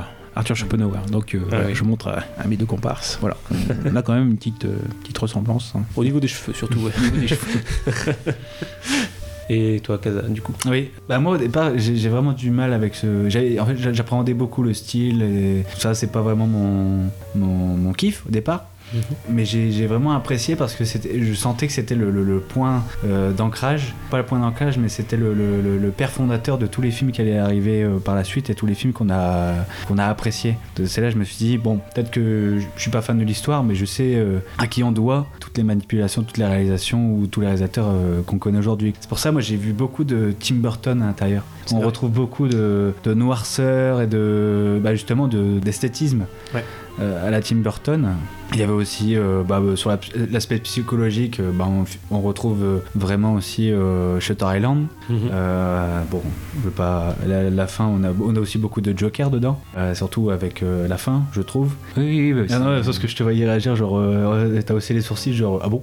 Non, non, non, pas du tout. euh, Ah non. non, c'est- en effet, sur l'héritage du film, il y a énormément de choses. C'est incroyable. Euh, donc, euh, souvent, ce qu'il dit, en effet, c'est Orson Welles pour le Macbeth. Il y a Alfred Hitchcock, euh, bon, pour une célèbre, on va dire, scène du rêve qui était imaginée par Dali. Donc, c'est dans la maison du docteur Edwards. Tim Burton, oui, c'est- en effet, c'est plutôt peut-être pour Edouard aux mains d'argent. Oui. Bah, le- ce que c'est j'allais dire, Piolo, le- c'est Piolo aussi. Euh, bah, de toute façon, je trouve le personnage du coup du somnambule, euh, ça pourrait vraiment être un personnage de Johnny Depp chez Tim Burton, même dans le maquillage, euh, même, même déjà ne serait-ce que visuellement, ça fait, Mm. c'est vrai que ça me fait penser à Burton et à Johnny Depp chez Burton en tout cas. Et bah, bah, puis après tout ce qui est en effet le, le domaine du rêve, donc les cinéastes comme Lynch, comme alors Argento, période de Suspiria, euh, Inferno par exemple.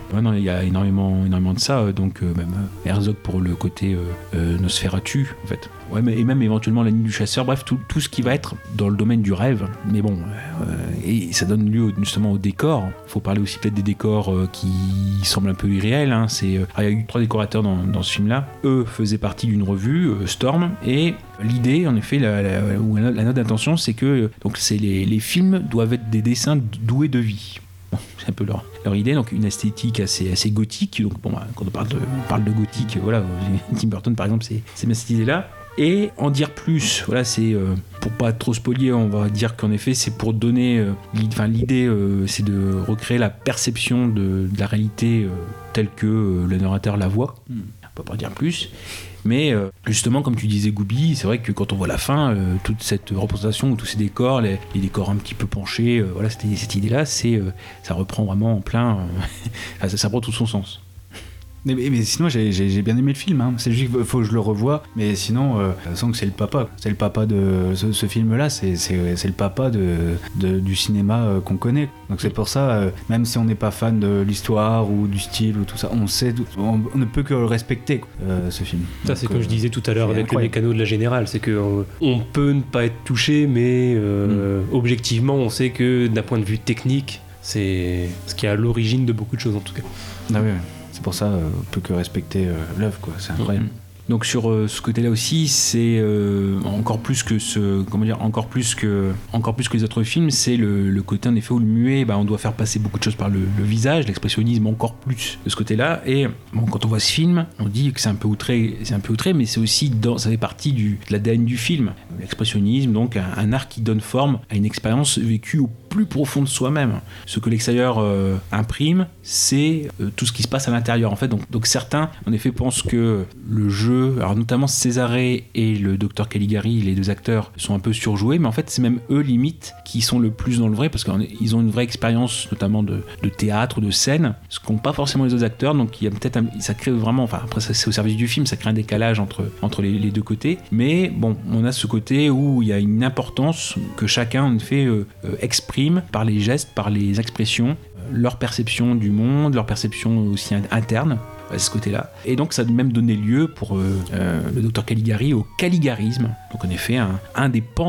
une des façons de faire expressionnistes. Donc l'idée c'est quoi? C'est que le, décor prime sur, sur l'histoire. C'est le décor va donner une inclinaison à l'histoire. Donc déformation des perspectives, déformation des, du décor des personnages, parce que ça dépend aussi comment ils sont filmés, exagération aussi, et beaucoup de contrastes, beaucoup d'effets de masque, beaucoup de gesticulation. Et euh, on va dire que le, vraiment le, le côté où on retrouve tous ces éléments, c'est le cabinet du docteur Caligari, mais euh, on peut prolonger avec par exemple le Docteur Mabuse, euh, le joueur qui est le, euh, le premier de Docteur Mabuse de Fritz Lang en 1922, Nosferatu de Murnau, ou encore donc les, je dis ça comme ça, les, euh, le cabinet des figures de cire, donc c'est Paul Lény 1924. Donc finalement, autant le mouvement expressionniste a été beaucoup plus long, autant le caligarisme, on va dire quasiment, est mort avec le, le cabinet du Docteur Caligari. Notamment, c'est le fait de- de- d'être vraiment. Enfin, ce qu'on va reprocher parfois au, au milieu des années 20 au cinéma allemand, c'est euh, cette partie-là où on s'enferme dans les studios. Alors que, justement, il va y avoir une autre partie du cinéma allemand qui, lui, va aller vers l'extérieur, vers la, nature, les décors naturels, etc. On va dire la première moitié des années 1920 en Allemagne, il y a Caligari qui a encore cette, cette influence. Puis après, on va aller beaucoup plus. Alors, l'expressionnisme sera encore là, mais euh, vraiment, l'aspect Caligari va un peu, euh, au fur et à mesure du temps, se, se déliter. Donc, c'est un mouvement très très court. C'est vrai qu'il a été défini, hein, je vais aller très très vite là-dessus. En quoi ça consiste? Beaucoup en effet de thématiques sur fantastique, avec euh, l'hypnose, l'illusion, le fait qu'il y ait quelque chose qui se passe derrière, ça je l'ai déjà expliqué. Donc les décors, tourner en studio avec des décors abstraits, avec parfois des motifs géométriques absurdes. La plasticité de l'éclairage, très contrasté, souvent factice, le côté fake c'est ça. Et aussi pour le jeu des acteurs, un jeu stylisé, excessivement expressif, et parfois même des visages qui sont remodelés par un maquillage qui accentue l'expression, et c'est le cas pour le sonambule euh, Césarée. Bon, après, forcément, comme vous dites, euh, qu'il y a, il y a ce côté où euh, ça donnait beaucoup de euh, beaucoup d'héritage. C'est même tout court. on pense à l'univers à Universal avec comment dire, le- les, les monsters. En effet, bon, Dracula. D'ailleurs, je pense que le, le chef op entre guillemets de Caligari, il a travaillé sur Dracula de 1931. Donc euh, il y avait beaucoup d'héritage. Donc en effet, bah, l'idée forcément de un scientifique et sa créature, ça parle tout de suite aussi. Ouais, vous avez d'autres choses à dire dessus Moi non. pas spécialement. Oh bon, moi aussi, on fait vite fait les anecdotes. euh, oui, que bon, euh, voilà, ça, ça vient en effet de l'écrivain donc Hans euh, Janowicz, qui est à l'origine du scénario, on va dire ça à la base. Il a eu l'idée donc un jour un, carnaval en effet où il a vu un homme étrange se cacher dans l'ombre et le lendemain il a appris qu'une fille euh, avait été brutalement assassinée lors de ses fêtes foraines. Il est allé à l'enterrement et il a vu ce même homme se cacher. Il a aucune preuve que l'homme étrange était le meurtrier, mais euh, voilà, il a concrétisé toute l'idée dans le film. Donc les décors étaient en papier, les ombres étaient peintes sur le mur. Un cinéma parisien l'a projeté pendant 7 ans. Quand même. Dans les années 20. Titanic Euh, va te rhabiller. Euh, ouais, les décors, huit- 800 dollars. c'est vraiment. Ça va. Et les acteurs, les, on parlait de Buster Keaton, là, les acteurs étaient payés 30 dollars par jour. Un film qui a bénéficié aussi d'une grosse campagne de promotion, hein, c'est où il y avait des affiches un peu mystérieuses avec, euh, enfin, devenez Caligari. euh, on invitait les, les gens, etc., à y aller. Je veux dire aussi que c'est un film aussi qui a eu beaucoup de, de, de projets de remake ou de suite. Et donc notamment il y en a un qui a été fait en 62, un film américain, mais qui euh, s'appelle le, le cabinet de Dr Caligari, mais qui, à part la fin, n'a euh, quasiment rien à voir. euh, voilà, c'est juste qu'il fallait, voilà, il fallait, enfin, par contrat, il y avait obligation que qu'il y ait ce nom-là. Aurait, il y aurait beaucoup, beaucoup de choses à dire. Et de toute façon, le, une, petite promo en effet avec euh, l'idée, donc euh, c'est MK2 euh, Potemkin qui a fait l'édition, très belle édition, qui est très complète. Il y a deux documentaires, pareil à l'embarras du choix, enfin, l'embarras du choix. Il y a en effet, je pense, deux pistes audio, deux bandes sonores. Et il y a aussi un petit héritage, euh, c'est assez, bizarre. Euh, dans les suppléments, il y a par exemple euh, pas comme euh, pas comme Tillman qui, bah, de toute façon on va devoir en parler, qui va dire qu'il y a deux films en, en un, un film qui est adorable, un film qui est détestable, parce qu'en effet, bah, ce qui a été rajouté entre guillemets, est-ce que ça ne change pas son message? Et il dit même aussi que bah, c'est inspiré par exemple un, des épisodes de Buffy. La saison 6, hein, alors je, je pense en ayant recherché que c'est l'épisode 17 de la saison 6 à la dérive, où euh, on nous invite justement, c'est un peu le message, à ne pas croire euh, à ce qui se passe en effet dans- durant, durant, durant le film. Il faut passer à la partie peut-être euh, un peu spoiler. Oui, bah là, oui. Oui. Juste un dernier truc, tu parlais des remakes. Moi, il m'avait semblé entendre parler aussi d'un remake au début des années 2000. Où... 2005, oui. Ouais, où on peut voir, euh, j'ai juste vu quelques images. En gros, ça, ça a juste été rejoué par d'autres acteurs qui ont été incrustés dans les décors de l'époque.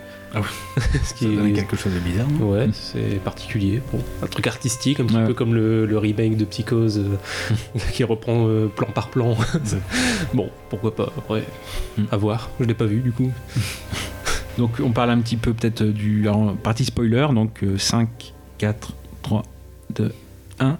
Donc oui, euh, par rapport à la fin, donc on va l'évoquer. Alors ça semble aujourd'hui peut-être enfin une des fins à éviter qui serait alors c'est pas la fin de tout ça n'était qu'un rêve qui ça qui les fait le plus péter euh, maintenant mais euh, en effet l'idée que euh, on a vécu tout le film dans la tête de Francis et que voilà qui découvre en fait que du- durant sa son enquête que Caligari est en fait directeur de l'asile et qu'il en effet aurait trouvé le livre du vrai docteur Caligari qui est italien et qui a le pouvoir de, de contrôler l'hypnose etc et en fait on s'aperçoit que tout était dans la tête de Francis que Francis fait partie de l'asile qu'il est fou et qu'en fait on a passé tout le film à avoir la en flashback en effet la vision euh, enfin l'histoire vue par un fou et en effet, bah, il se fait passer la camisole, euh, etc. Et donc ça, c'est vraiment en deux minutes, quoi. hein. C'est vraiment euh, très très rapide. Et après, voilà, le fin et c'est tout. Oui, donc euh, vous en avez pensé quoi Est-ce que c'est Bah,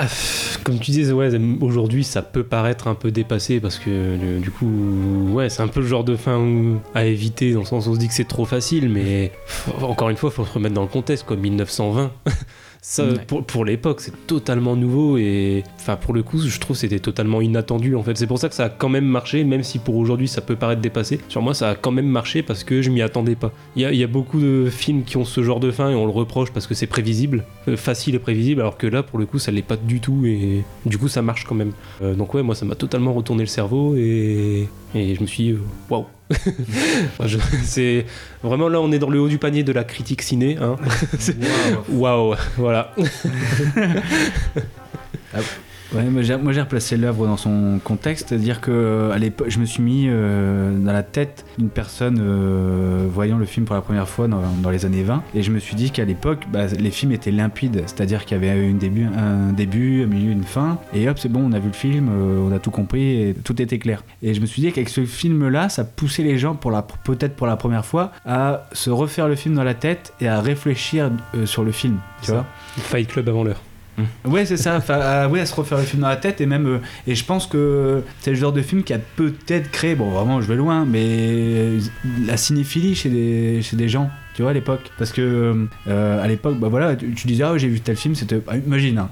Imagine, euh, voilà, dans les années 20, euh, les gens voient des films et tout ça, tout le monde dit, ah bah c'est- des bons films. euh. Puis voilà, ils réfléchissent pas forcément à des détails ou quoi. Alors que c'est avec ce genre de film-là, avec des fins justement ouvertes ou qui te. bah, avec, des twists justement, que tu te refais le film dans la tête et du coup t'en parles avec les autres, des autres personnes autour de toi et du coup peut-être que les autres personnes n'ont pas la même perception de la fin que la tienne et donc du coup ça crée, une, bah, ça crée la cinéphilie en fait. Et donc je pense que ce film a créé euh, les premiers. euh, Enfin, j'ai les premiers, mais ça a peut-être créé une certaine cinéphilie chez, chez des personnes et.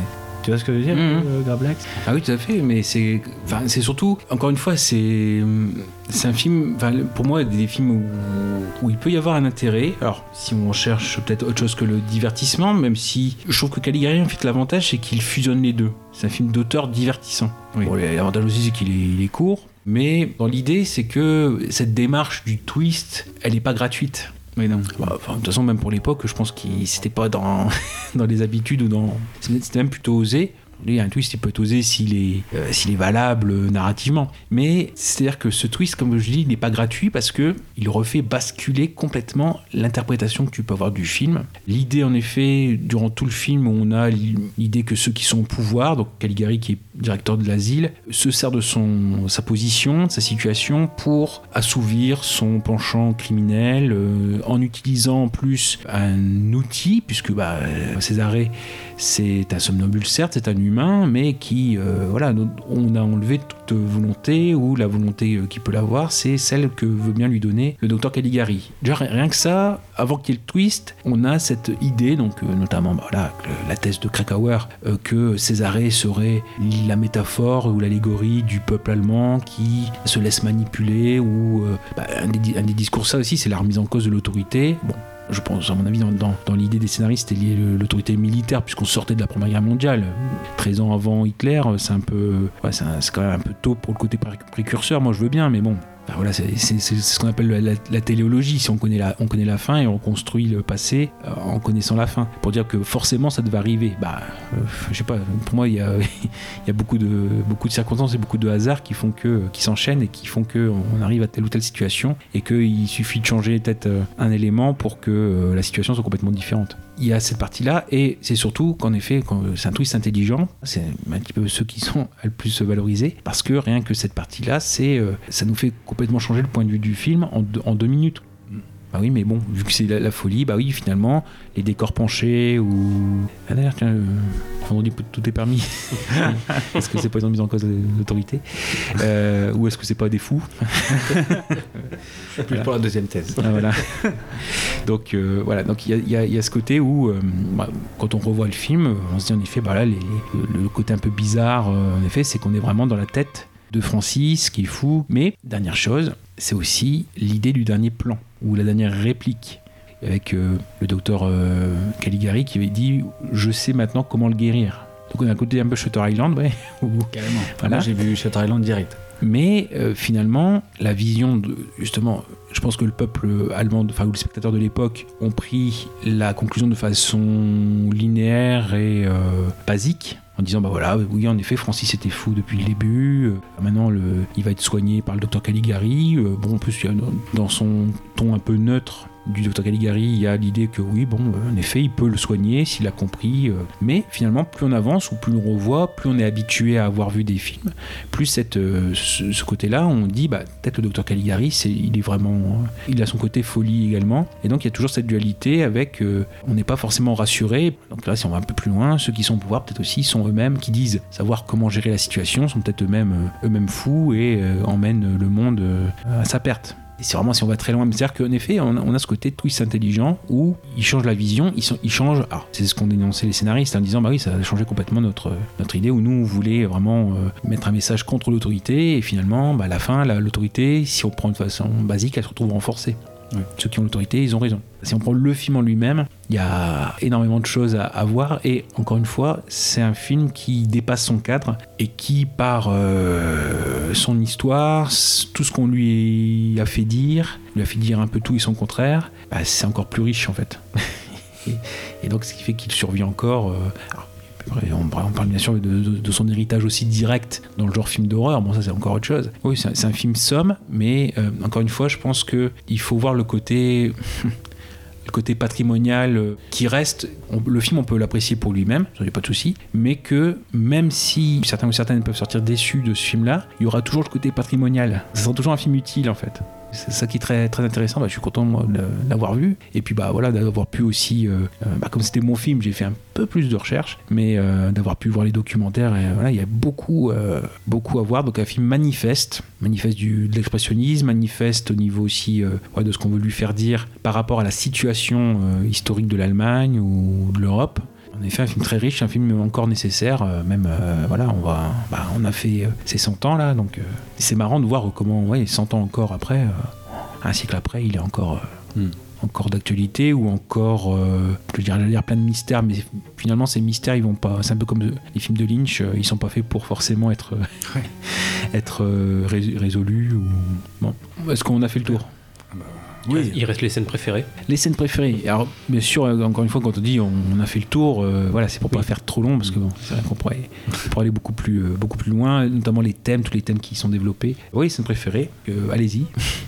Bah moi c'est même pas tellement une scène, c'est plus un plan en fait. C'est tout simplement la, la première fois qu'on voit le Cesare. tout simplement. Donc euh, on parlait des décors, euh, des, des décors très importants, mais là pour le coup c'est un des seuls plans où il n'y a pas de décor justement. On voit juste euh, le, le somnambule en gros plan avec juste le noir derrière lui. Tout est noir autour de lui. On voit juste, il y a que son visage qui est éclairé et, et ça m'a marqué ce, ce long plan, enfin ce, ce long gros plan de je sais pas 30-40 secondes, peut-être un peu plus encore. Pour le coup ça fait très expressionniste allemand, mais je, je le trouve marquant. Puis l'acteur l'incarne tellement bien en plus. Il a une gueule cet acteur. Il sera utilisé, euh, il y, a, eu plusieurs versions, mais euh, Vineux le réutilisera pour à peu près euh, la même ambiance. C'est Les Mains d'Orlac. C'est un film aussi à l'époque où il a été refait plusieurs fois. Donc là, c'était la moitié des années 20, mais il sera refait en 1935, etc. Ah. Donc Les Mains d'Orlac, là aussi, où, entre guillemets, il, un thème assez connu il se fait greffer des mains de criminels. Bon. il a plus la tête pour. Bah moi c'est quasiment la même en fait. hein. C'est un moment où il ouvre les yeux en fait, tout simplement. C'est au moment où le somnambule ouvre les yeux et euh, il ouvre l'ouverture est tellement lente où on l'attend en fait. On, a- on attend qu'il ouvre ses yeux et euh, il ouvre tellement euh, lentement ses yeux que c'est ça en devient vraiment effrayant et efficace. J'adore ce plan, c'est ce plan qui m'a fait waouh. Et toi, Gravelax et, Grave- et toi, Gravelax Ouais, d'accord.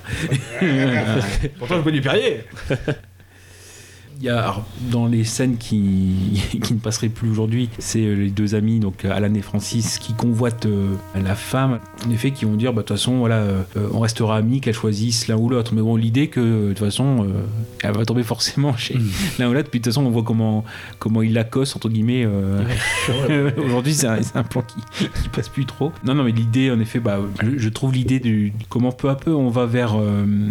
il y a plusieurs choses. Il y a le parallèle entre le moment où il y a ce qui s'avérera peut-être certainement une fausse, une fausse mise à l'isolement du docteur Caligari dans la rêverie, puis finalement qui, avec ce plan final qui répond, avec Francis qui fait, qui se fait à la fois mettre la camisole. De toute façon, il y a des, montages, je crois c'est Mister Cult sur YouTube, je mettrai la, vidéo en lien, où euh, justement il parle du docteur Caligari et il met en, en parallèle ces deux scènes, c'est plutôt bien fait. Et justement, ça entretient le mystère sur euh, la réalité des choses. Mais moi j'aime bien un petit moment de poésie, c'est juste avant la fin où on découvre aussi que la femme fait. euh, alors c'est Jane, voilà, Jane. On découvre aussi que Jane fait partie euh, des, des patientes, entre guillemets, de l'asile.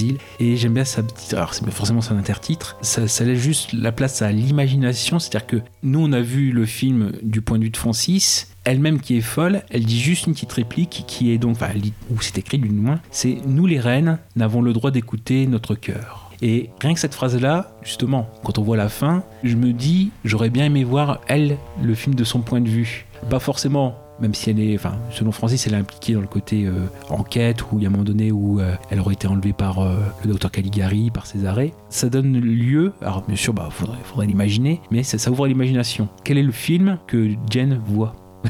Quelle est sa folie? C'est juste cette, euh, cette prolongation en fait qui ouvre l'imagination. C'est très bête, mais euh, j'aime cette idée. C'est pareil, en revoyant le film, au début, euh, tout au début, en, plus sachant que c'est considéré comme le premier film d'horreur, d'épouvante, tout ça, au début, quand on voit justement ce personnage-là passer devant les deux sur le banc, en train de raconter, juste, en fait, le flashback, le, le Mhm. premier flashback, euh, elle passe en fait devant et on dirait qu'elle est fantomatique. Mhm. Donc euh, là, je me suis dit, ah oui, on est dans du fantastique, on est vraiment clairement dedans, euh, c'est un fantôme, etc. Enfin, je, je me suis dit, un, un délire comme ça. Et le fait que petit à petit, euh, au fur et à mesure du film, euh, tout devient, euh, bah, redevient réaliste, Mm. Enfin, le fantastique laisse place à la réalité, euh, du coup, euh, je trouvais ça euh, vraiment sympa. Et en revoyant le film, de ce fait, on peut se dire, euh, ah d'accord, euh, et tout, tout colle. C'est ça qui est, qui est bien Mm. en fait, c'est de, de ce genre de film qui, qui gagne au, au second et au, au visionnage suivant. Oui. Dernière chose, parce que c'est quelque chose, c'est une remarque que je fais depuis euh, le- les débuts de. Tu l'as vu, euh, notamment c'était avec Garde à vue par exemple. Enfin, c'est la première fois que j'avais dit ça, je pense, c'était avec Garde à vue. C'est l'idée des films miracles, c'est-à-dire que c'est la conjonction de, de, de talents, entre guillemets, euh, aussi bien devant la caméra que derrière, et euh, parfois des idées, bah, comme je l'ai dit, des idées contradictoires, et qui amènent à ce film-là. C'est-à-dire que c'est un film qui est fait quand même avec de la. C'est pas, c'est pas apaisé, on voit toute l'histoire ou les éléments qu'on évoque. En plus, euh, elle fait aussi que Robert Vineux n'a pas euh, vraiment pu défendre aussi sa thèse, parce qu'il est mort quand même assez vite. hein, il est mort en 38. Donc euh, voilà, on a fait dire tout et n'importe quoi ce film-là, mais le film en lui-même, il y a cette conjonction de, de talents, avec des envies contradictoires, conjonction de l'histoire, conjonction des événements, qui fait par exemple que voilà, il n'a pas été réalisé par Fritz.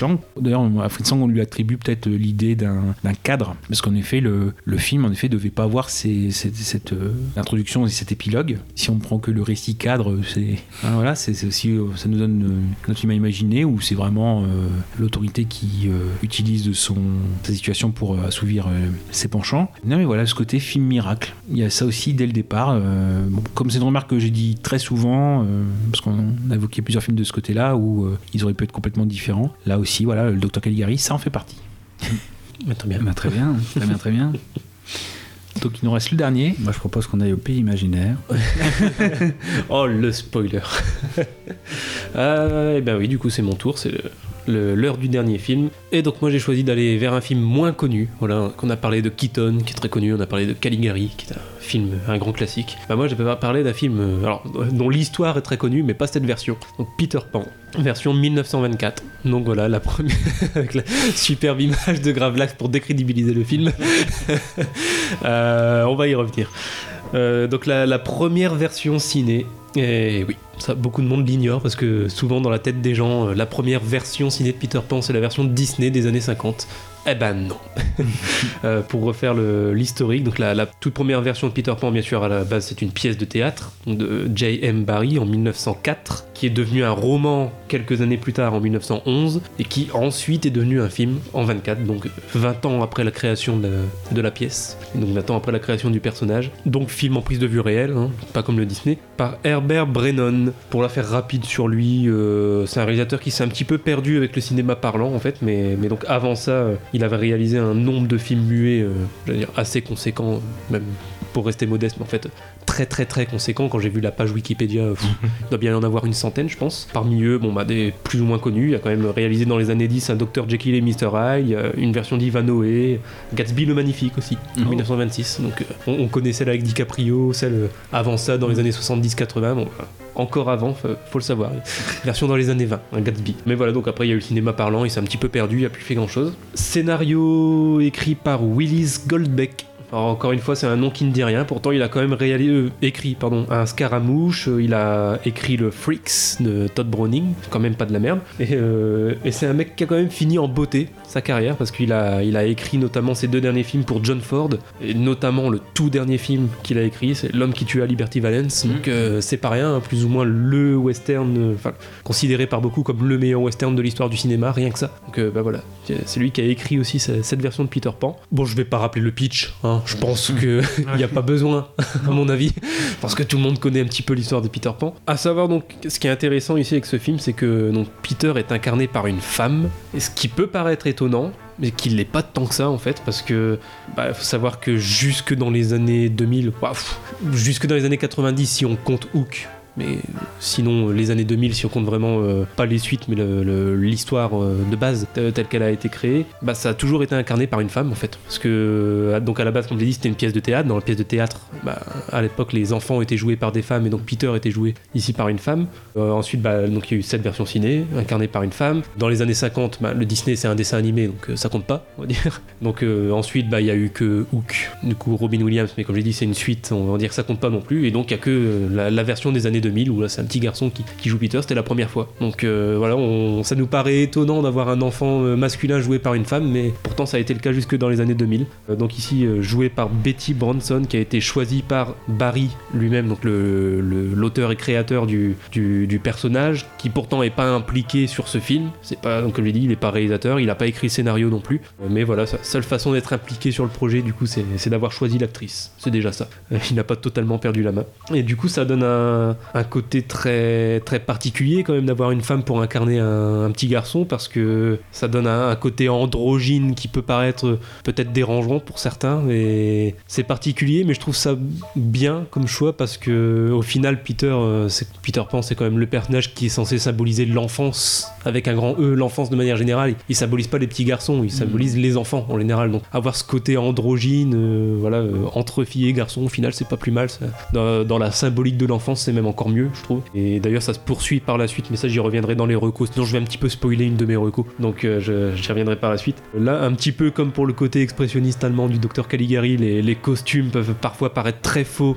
ça rejoint l'image qu'a montré Gravelax que vous avez pas vu du coup, euh, du chien donc Nana, la, nourrice euh, chien, et il y a aussi le crocodile plus tard dans le film qui, qui aura ce problème entre guillemets si on estime que ça en est un, où vraiment les donc les costumes d'animaux sont en fait des, des hommes dans des costumes littéralement. Donc donc ça ouais là dans le côté très fake euh, c'est- le cas, mais au final pareil c'est pas étonnant et ça a son explication dans le fait que c'est une transposition de la pièce de théâtre quoi. Donc euh, là encore une fois Peter Pan à la base c'est une pièce de théâtre qui ensuite est devenue un film et ça se voit notamment au niveau des décors et surtout des costumes des, des animaux. Et je trouve que le, but avec ce genre de costume et de décor, c'est un petit peu ce que rappelle un texte adressé par Barry lui-même en tout début de film. En fait, le, film commence par un, message ad- adressé par le, créateur du coup de, cette histoire. C'est en gros, il faut regarder ce film avec ses yeux d'enfant et faire travailler son imagination. Et c'est tout le but du film. Et si je l'aime bien, si je l'aime autant en fait ce film, c'est parce que je trouve qu'en fait il, rappelle un petit peu euh, ce que j'aime dans le cinéma et donc l'essence du cinéma, c'est-à-dire le fait de nous montrer des trucs qui sont évidemment faux.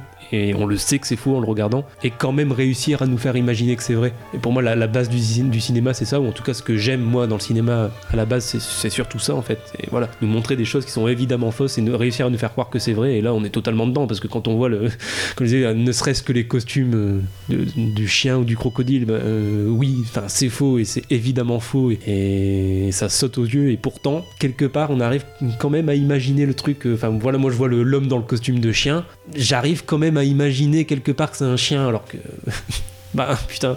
Après, tu peux prendre le truc dans l'autre sens aussi. C'est que euh, tu peux être dedans et être sorti du film à cause de ça. C'est totalement possible aussi. ouais. et ouais, bah, ça doit être le cas de beaucoup de gens, bah, surtout de nos jours, parce qu'après, encore une fois, on, on est en 2020, ça, ça change les choses aussi. hein, Ouais, ouais, C'était peut-être moins, moins le cas à l'époque. On était, le cinéma était euh, nouveau, pas tout à fait, parce que quand c'est sorti, il y avait déjà 20-30 ans de cinéma derrière, donc euh, pas tout à fait nouveau, mais bon, c'est par rapport au théâtre. Voilà, c'était quand même assez récent l'arrivée du cinéma, donc euh, ce côté théâtral dérangeait moins à l'époque, c'est normal. Tout à l'heure, euh, Gravelax parlait de théâtre filmé, euh, sensation de théâtre filmé. Bon, là, on est totalement dedans pour le coup, c'est même euh, le, totalement l'idée derrière le film de toute façon. hein, c'est même le, réalisateur s'en cache pas et tous ceux qui sont derrière le, film, même le, studio s'en cache pas. C'est vraiment l'idée de faire une transposition de la pièce de théâtre à l'écran. À part les costumes, pour le coup, je trouve qu'il y a quand même des effets spéciaux qui sont hyper réussis pour l'époque. Que c'est vrai qu'on reste bloqué sur ces costumes parce que ça saute aux yeux qui sont extrêmement fake, mais à côté de ça, il y a d'autres effets spéciaux. Je pense par exemple à la fée clochette. Alors peut-être pas quand on la voit de très près, mais en tout cas quand on la voit de loin, ne serait-ce que dans une des toutes premières scènes, quand on la voit arriver dans la chambre de, Wendy et de ses frères, qu'on voit cette lueur euh, au loin. euh, Je me dis pour un film des années 20 quand même c'est bien fait. Même la scène où il s'envole. Enfin, euh, il y a, voilà, on voit pas un câble qui dépasse ou quoi. Et, et encore une fois, je me disais, putain, 1920, les mecs, quoi. faut se remettre dans, dans le contexte de l'époque, quoi. Il y a, il y niveau technique, il y, il avait presque rien. Il y avait même pas encore de parlant, il y avait même pas encore de couleur, il y avait rien. et en prenant tout ça en compte, je trouve que cette scène où on les voit s'envoler, ça fait, ça fait très, très réussi en fait. Et dire aussi que c'est la première fois, comme pour rebondir euh, sur ce que tu viens de dire, c'est la première fois qu'on avait une incarnation de la fête clochette. Ouais. Jusque-là, sur, euh, sur scène, c'était un simple projecteur. C'est vrai. Donc c'est la première fois qu'elle est incarnée par une actrice. Exactement. Après, ouais, il y a, il y a ce côté très enfantin, forcément, ça reste avant tout destiné, euh, destiné aux enfants, et c'est pour ça aussi le, le message de Barry en tout début de film, c'est que pour le coup, c'est un des films pour enfants de l'époque, et peut-être même un des premiers, parce qu'au départ, le cinéma n'était pas forcément destiné aux enfants. Là, on est vraiment dans un des premiers films pour enfants. Voilà, qui peuvent être vus par les adultes, mais, euh, mais il faut réussir à garder ce côté euh, imagination. Ouais. Si- sinon, c'est sûr qu'on passe à côté. On peut être totalement sorti du film pour les costumes, mais c'est le, le but aussi, ouais, c'est de faire travailler notre imagination, quoi.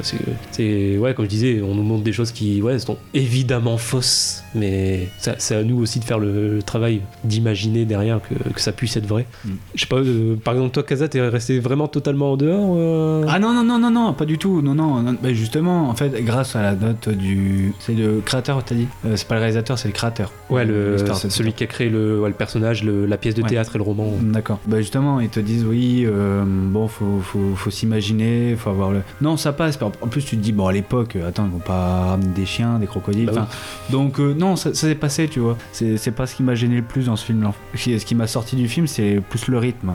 Ouais. Euh, la scène de- d'introduction, c'est-à-dire euh, ça se passe dans la chambre, Mhm. et, et surtout avec Lala, euh, avec, avec le chien. Nana. La, la Nana, pardon. avec Nana, ça dure. euh, 33 combien minutes. 30, 30 minutes 33 minutes avant qu'on arrive à Never. euh, Ouais, voilà. C'est ce qui m'a fait un peu, un peu perdre le fil. Ouais, ouais, c'est vrai que ça peut se c'est très long. Bah, en plus, connaissant l'histoire, t'as envie de voir ce que le, le- le film peut te proposer, quoi, te- peut te vendre, tu vois. Ouais, ouais. Et donc, du coup, j'étais très frustré pendant 30 minutes en me disant, bon, ça, dé- ça décolle quand? Tu vois, Ouais, ça ouais. volcan. et euh, du coup, euh, c'était très long, quoi. Alors du coup, bah, au début, je regarde beaucoup, bah, je regarde, tu vois, j'étais vraiment attentif et j'avoue qu'au bout d'un quart d'heure, je me suis dit, bon, bah, je vais commencer à faire un truc à côté, quoi. Euh, non, mais vraiment, parce qu'au d'un moment, je m'ennuyais, parce que Mm. ça, je trouve que ça tourne en rond. Au d'un moment, euh, enfin, avant, avant que ça décolle, je trouve que ça tourne en rond. Mm. Sinon, après, oui, je trouvais qu'au niveau, euh, enfin, l'effet spécial avec, avec la, la fée clochette, par exemple. C'est vraiment euh, super parce que euh, on se dit mais comment ils ont fait? Donc pendant je sais pas du coup pendant les, le premier quart d'heure du coup j'étais encore dedans mais le deuxième quart d'heure j'ai plus pensé à euh, mais comment ils ont fait? Du coup j'ai essayé de trouver le, le truc euh, sur l'écran mais je, je voyais pas mais à chaque fois je me, pendant un quart d'heure je me suis dit et comment ils ont fait ça? Oui après euh, ça m'a pas ça a pas révolutionné le truc quoi Mm. mais euh, pourquoi pas? Après, ouais, je pense que aussi que c'est un film. euh, moi, j'ai choisi celui-là, donc pas parce qu'il a marqué l'histoire du cinéma, hein, comme j'ai dit. euh, Après tout, même j'ai l'impression que personne le connaît, donc euh, personne Ouais. connaît l'existence de cette version. Il a même failli être perdu, hein, donc euh, parce Ouais. que les voilà, on- il y avait l'idée aussi pour l'époque de une fois que le film était vu, euh, on ne le conservait pas, donc beaucoup de copies ont été détruites et je suis renseigné un petit peu sur l'histoire du de la restauration, du re- de retrouver les copies, etc. Ou voilà, ça film aussi, film pas miracle mais, miraculé, voilà.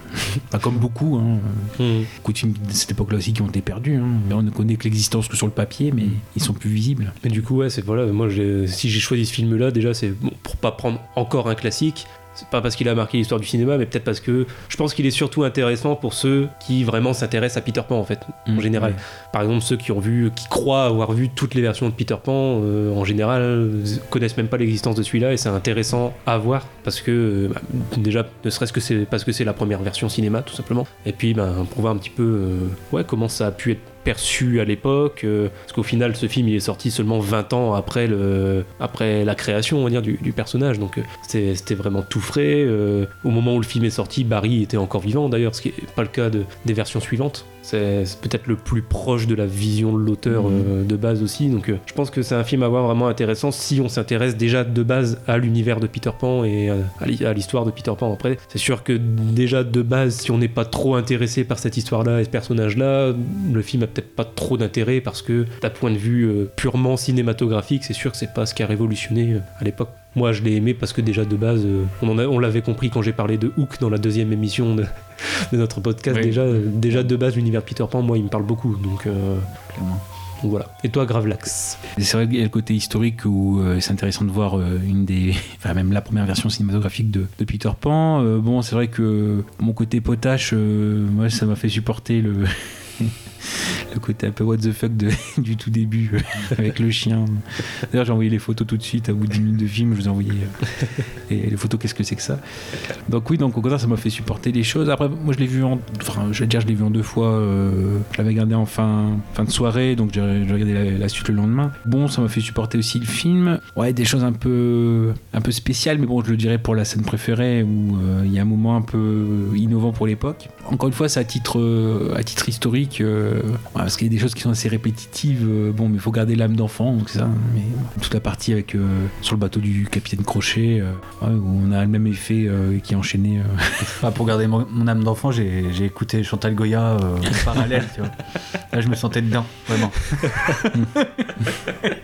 Il est con, donc là, je l'ai vraiment pris à titre euh, patrimonial ou ouais, parce que bon, je suis pas, c'est pas, pas que je suis pas fan. J'aime bien l'histoire de Peter Pan, mais je suis pas fan. Donc euh, voilà. Mais donc à titre, patrimonial. Puis bah, c'est aussi dans, ce côté-là où en recherchant un petit peu euh, sur la façon dont le film a été fait, ah, je sens pourquoi, pourquoi une fille, enfin parce qu'elle avait 17 ans, Betty Branson à, l'époque. C'est parce qu'en fait dans la pièce de théâtre, c'était les filles ou les femmes qui devaient interpréter Peter Pan parce que comme il y avait tout un système de harnais sur scène, c'était les, étaient moins lourdes, elles étaient moins lourdes. Donc c'est pour ça aussi qu'on a gardé ce, côté-là. Non, mais tout, tout le côté, euh, oui, euh, on fait jouer. hein. En fait, en, plus, je crois que le, euh, le bonhomme, il était euh, habitué à ça, quoi. Donc, il- bah oui, parce que oui, donc euh, il faisait déjà ce rôle-là. Donc, c'est Georges Ali. Et il faisait déjà, déjà ce rôle euh, sur scène, en fait. D'accord. Donc euh, bon, oui, oui, bon, faudrait, faudrait voir sa, sa filmo. Ah ouais, comme tu dis aussi pour le pour l'époque, tout ce qui est effets spéciaux, il est très bien aussi. Alors c'est vrai que ça fait un peu tête filmé, mais dans la photographie, c'est quand même pas n'importe qui. Hein, C'est James Wang Ho. Et après, on le retrouvera même jusqu'aux années 70. Il va faire des, il va faire la, direction photo, par exemple, de, on parlait de Fritz Lang. euh, voilà, les bourreaux euh, meurent aussi en 43. Beaucoup de Raoul Walsh aussi. Tout ce qui est en effet, euh, je, vois ça un petit peu dans sa, dans sa filmo, du, du, du ciné polac, du, bah, Seconds. Ah. On avait fait l'opération diabolique. On Ouais, l'avait ouais. fait, bah, c'est lui, avec euh, vraiment une recherche très forte. Hein. On a dit hein, pour les, voilà, il traite sur commande avec euh, le regretté Sean Connery, voilà. Mais jusqu'au bout, euh, euh, c'est pas, voilà, c'est pas, c'est pas n'importe qui qui est derrière. Donc euh, non, non, il y a au-delà du côté, alors qui peut sembler un peu de briquet de broc, mais en fait qui s'explique par euh, l'histoire de la représentation de Peter Pan, puisque avant c'était au théâtre. Il y a, ouais, il y a toute une recherche- patrimoniale et non, il y a quand même une, une valeur. Si vous aimez Peter Pan, voilà, c'est encore une fois, je pense que c'est pour toi aussi. C'est le côté euh, le côté symbolique de, euh, du film, Mhm. que ce soit la première adaptation cinématographique, euh, c'est un élément en plus, quoi. C'est une pierre en plus dans l'édifice euh, Peter Pan. En effet. Bon, et ta scène préférée Une bonne chose de finir avec ça. non, non, non, mais je taquine. Ta, je sais. ta scène préférée euh, Euh, bah, c'est un peu celle que j'ai déjà évoquée. Moi, c'est tout simplement celle où ils partent. euh, en plus, ça doit être aussi ta préférée. Du coup, vu que tu as dit que tu as trouvé l'introduction très longue, bah, tout simplement euh, la fin de l'introduction et où, ils partent pour aller au pays imaginaire où tu te dis enfin, putain, enfin, enfin, on va enfin voir ce qu'on est venu voir, putain. C'est bon, au bout d'une demi-heure, on peut commencer le film. Allez.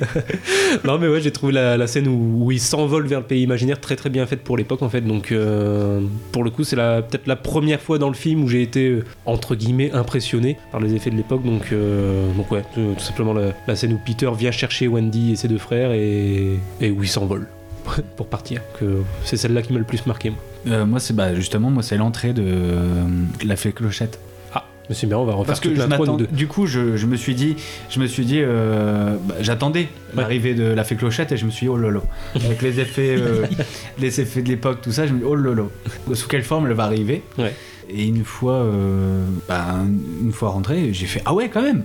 Hmm. Ah, j'étais, tellement étonné, je me suis dit, ah ouais, ça le fait quoi, ça le fait, et on y croit, on y croit. Euh, donc j'étais convaincu, à ce moment-là j'étais convaincu, et puis après c'est reparti encore euh, un quart d'heure d'introduction. Sans, euh, te rendre compte, tu nous refais la fin du Peter Pan des années 2000. Je crois que les faits existent, j'y crois, j'y crois, j'y Ouais. crois, on y croit, putain, on y croit. ça, y est, tu as retrouvé ton âme d'enfant, C'est ça, c'est ça. Enfin, pendant un quart d'heure, ouais, voilà, euh, j'étais à moi, je, me, je commence à m'endormir et là, euh, la clochette a- a- intervient et là, je fais ah ouais. Voilà. Et toi, euh, Ah bah, tu parlais de Chantal Goya. euh, bah, on a un côté à un moment donné, j'aime bien le côté, enfin, je, me, je suis toujours dans le, le côté imagination. Je me suis demandé ce que c'était, ce que c'est, enfin, ce que ça aurait été d'être euh, présent lors de la projection en salle de ce film-là à l'époque, parce qu'il y a un moment un peu guignol. Et guignol, guignol. C'est à, un moment donné, en effet, bon, je vois si on peut révéler, c'est à un moment donné où euh, la fée Clochette, entre guillemets, se sacrifie euh, pour Peter Pan, parce qu'il y a euh, éventuellement un poison qui serait mis par le capitaine Crochet dans la boisson de, Peter Pan, et Clochette en, a, en avant. Peter Pan, qui est un peu déçu par Clochette, veut quand même boire la boisson, elle se sacrifie en, buvant, donc elle est empoisonnée, elle tombe, et on a à ce moment-là un brisage de quatrième mur. Donc il justement fait guignol parce que c'est hé tapez dans vos mains si vous croyez que les faits existent pour que Clochette ne meure pas. oui. Et donc en effet voilà donc ce qui fait que je l'imaginais dans, la- dans la salle où euh, il est en train de taper dans les mains pour euh, faire revivre Clochette. euh. Bon, de toute façon oui. euh, C'est pas Guignol, c'est Dora l'exploratrice, ça. je désolé. guignol, guignol, et guignol. Allez. Ouais, non, donc là, c'est vraiment le côté où, en effet, c'est aussi mine de rien le côté où la note d'intention est respectée, puisque voilà, on invite les, les personnes à, à retrouver leur âme d'enfant au, au tout début du film. Bah là, euh, on est au milieu du film et euh, c'est une scène où euh, on, on rappelle, voilà, une piqûre de rappel, mais interactive, c'est-à-dire que ouais, c'est vraiment ce côté euh, jouer avec la salle déjà à l'époque. Bah, c'est encore le côté théâtre au final. C'est Ouais. le théâtre filmé, ouais. Voilà. Donc, euh, oui, oui, c'est ce moment-là où euh, je me suis dit, bah vraiment, c'est super. euh. Enfin, Et Du c'est- coup, est-ce que t'as est-ce que t'as applaudi? Est-ce que Ah t'étais bah. dans le film ou pas? Ah bah oui, oui, oui. Oui, oui, oui. J'imagine. En même temps. C'est pas ce qui est arrivé, mais j'imagine tellement réveiller mes parents à 2h du mat, tu sais. Je suis en train. Oui, j'y crois clochette, clochette. Euh, voilà, donc ça, euh, ouais, je me suis, je me suis demandé, ouais, ça, tout, tout de suite, c'était euh, qu'est-ce que ça aurait été d'être dans la salle euh, à l'époque. euh. Voilà, voilà. Bon, bah, tu mettras quelque chose de- d'imaginaire comme Ouais, ça, de ouais. fabuleux en. Oh, juste, bah oui, on va, on va refaire les, peut-être les, les, petits- les petites, euh, les petites anecdotes rapides. Donc, euh, donc, en effet, 9 mois pour trouver l'actrice. hein, euh, Betty Bronson, donc elle était inconnue. Elle avait euh, sûrement euh, Barry qui l'a vue sur un, un screen test qui a dit bah c'est elle. Ensuite, entre la, la mère et la fille, Wendy et sa mère, il y a que pour les actrices, il y a que 3 ans et demi d'intervalle. Ah ouais. ah ouais, d'accord. Et la Esther Ralston, qui joue la mère, elle a recommandé euh, Marie Bryan, donc sa fille, après l'avoir vue dans un concours de beauté, donc pour, pour pouvoir jouer. Dire que ça a été un succès aussi, hein, parce que le film a coûté euh, pour l'époque 630 000 dollars et il en a rapporté plus de 9 millions, donc 14, 14 fois sa mise, un gros succès. Et euh, voilà, il est tombé dans le domaine public euh, l'an dernier. Bon, je vois dans les, les- la partie euh, gaffe que quand même euh, les fils sont visibles chaque fois que Peter Pan ou un des enfants commence à voler du sol. Ah bon? Je les ai pas Bon, vus, bon, bah, ça, ça, c'est IMDB, donc Non, parce que t'es mauvaise foi, c'est tout. Parce que je suis un enfant, moi. Dire aussi qu'il y a deux, enfin pas deux versions, mais il y a deux passages. C'est selon qu'on le voit en Angleterre euh, ou aux États-Unis à l'époque, où il y a euh, pour le bateau, au moment donné, ou soit si on veut la version américaine, c'est le drapeau américain qui est levé sur le bateau, sinon c'est le drapeau anglais, le Jack, et forcément c'est pas le même hymne euh, national qui est euh, donc très, très, très patriotique. J'ai une vanne, mais. Vas-y, Ouais, vas-y. vas-y, vas-y, vas-y. euh. Et du coup, euh, la version britannique, ils volent euh, à gauche ou. Oh putain. Aïe, aïe, aïe. Je me suis dit, quelle connerie il va dire, ça va encore être lourd. Et puis finalement, bonne vanne, bonne vanne, Casa, bien vu. Je voulais pas la dire. euh, Ça sert à rien, quoi. Mais bon. Je pense à ça tout de suite, quoi, les deux versions euh, britanniques. Mais quel génie. Dire que oui, que, enfin oui, ça aussi c'est intéressant, c'est-à-dire que finalement on est très proche de la pièce de Barry. Bah, Barry a été consulté, qu'il il voulait faire plein de changements parce que c'était le cinéma et puis le théâtre et que ça permettait autre chose, mais que finalement le réalisateur, donc euh, Brennan, euh, s'en est tenu euh, au cœur, au cœur de l'histoire. C'est vrai que c'est Et rare. ça. ah oui, bah, peut-être rapidement, c'était l'idée de du capitaine Crochet. Comment vous l'avez trouvé Bah, c'est ouais, ça fait très forcément très surjoué, très grotesque entre guillemets, mais bon, c'est une autre vision du personnage. Au final, ça m'a un petit peu rappelé presque la, la version de Dustin Hoffman dans Hook. Ben, je suis d'accord. Hmm. Très comique. euh, Le, le but c'est pas tellement de faire peur ici aux enfants, c'est plutôt de faire rire. J'ai l'impression. Donc euh, bon, il a son style. ça peut, ouais, ça peut dérouter certains parce que ça fait pas très euh, méchant, mais bon, il est rigolo. Casimir, quoi. Bon, pour moi c'est bon. Bah, également. Et bah c'est le moment des recos pour terminer l'émission. Allons-y. Alors euh, on va refaire dans l'ordre. Ouais, c'était Oui, Casa, euh, Casa le premier. Ah bah j'en avais parlé, hein, mais c'est euh, tous les petits cours de, Buster Keaton que vous pouvez trouver sur YouTube, ça dure 6 minutes, euh, c'est efficace, et euh, si jamais vraiment le muet, vous y arrivez vraiment pas, vous pouvez toujours du coup regarder toutes les comédies d'action comme Rush Hour ou tous les films avec Jackie Chan, c'est notamment le... comment ça s'appelle? C'est le maître de Drunken Master, mais je sais, j'ai plus le titre en français, mais c'est The Drunken Master en fait, où Jackie Chan joue un... En gros le ressort comique du film, c'est euh, en fait c'est au moment où il boit de l'alcool, où il est bourré, qu'il devient vraiment invincible, euh, Jackie Chan, tu vois. D'accord, je connais pas celui-là. Et euh, c'est là où il joue le plus de, de- du talent comique Buster Keaton. C'est-à-dire qu'il fait vraiment des, des mouvements un peu. Bah, il fait. Bah, oula, il, il fait, le, il fait le, le bourré, tu vois, mais en même temps, il, il envoie du pâté au niveau baston. Mais c'est ça qui est, euh, que j'aime beaucoup chez Jackie Chan, c'est l'aspect. euh, bah, en fait, c'est ses bêtisiers. Mm. Et moi, c'était Rush Hour, au final, euh, les, les films que j'ai vus de Jackie Chan, c'est les Rush Hour. J'adorais à chaque fois les, des bêtisiers. Que tu te disais, mais il est, il est fou, quoi. Passer dans des petites. euh, comment dire, il y a une cascade qui m'a impressionné, c'est au moment où il essaye de passer dans, dans un, en dessous d'un grillage, tu sais, comme à la, à la banque. Mhm. Il y a un tout petit, euh, tout petit Ouais. passage pour- à la, euh, en dessous des grilles là. Il essaie de passer dedans euh, comme ça et il n'y arrive pas d'ailleurs dans le bêtisier parce qu'il reste coincé à chaque fois et des fois bah, il, il manque de s'étouffer. Non non j'a- j'adore.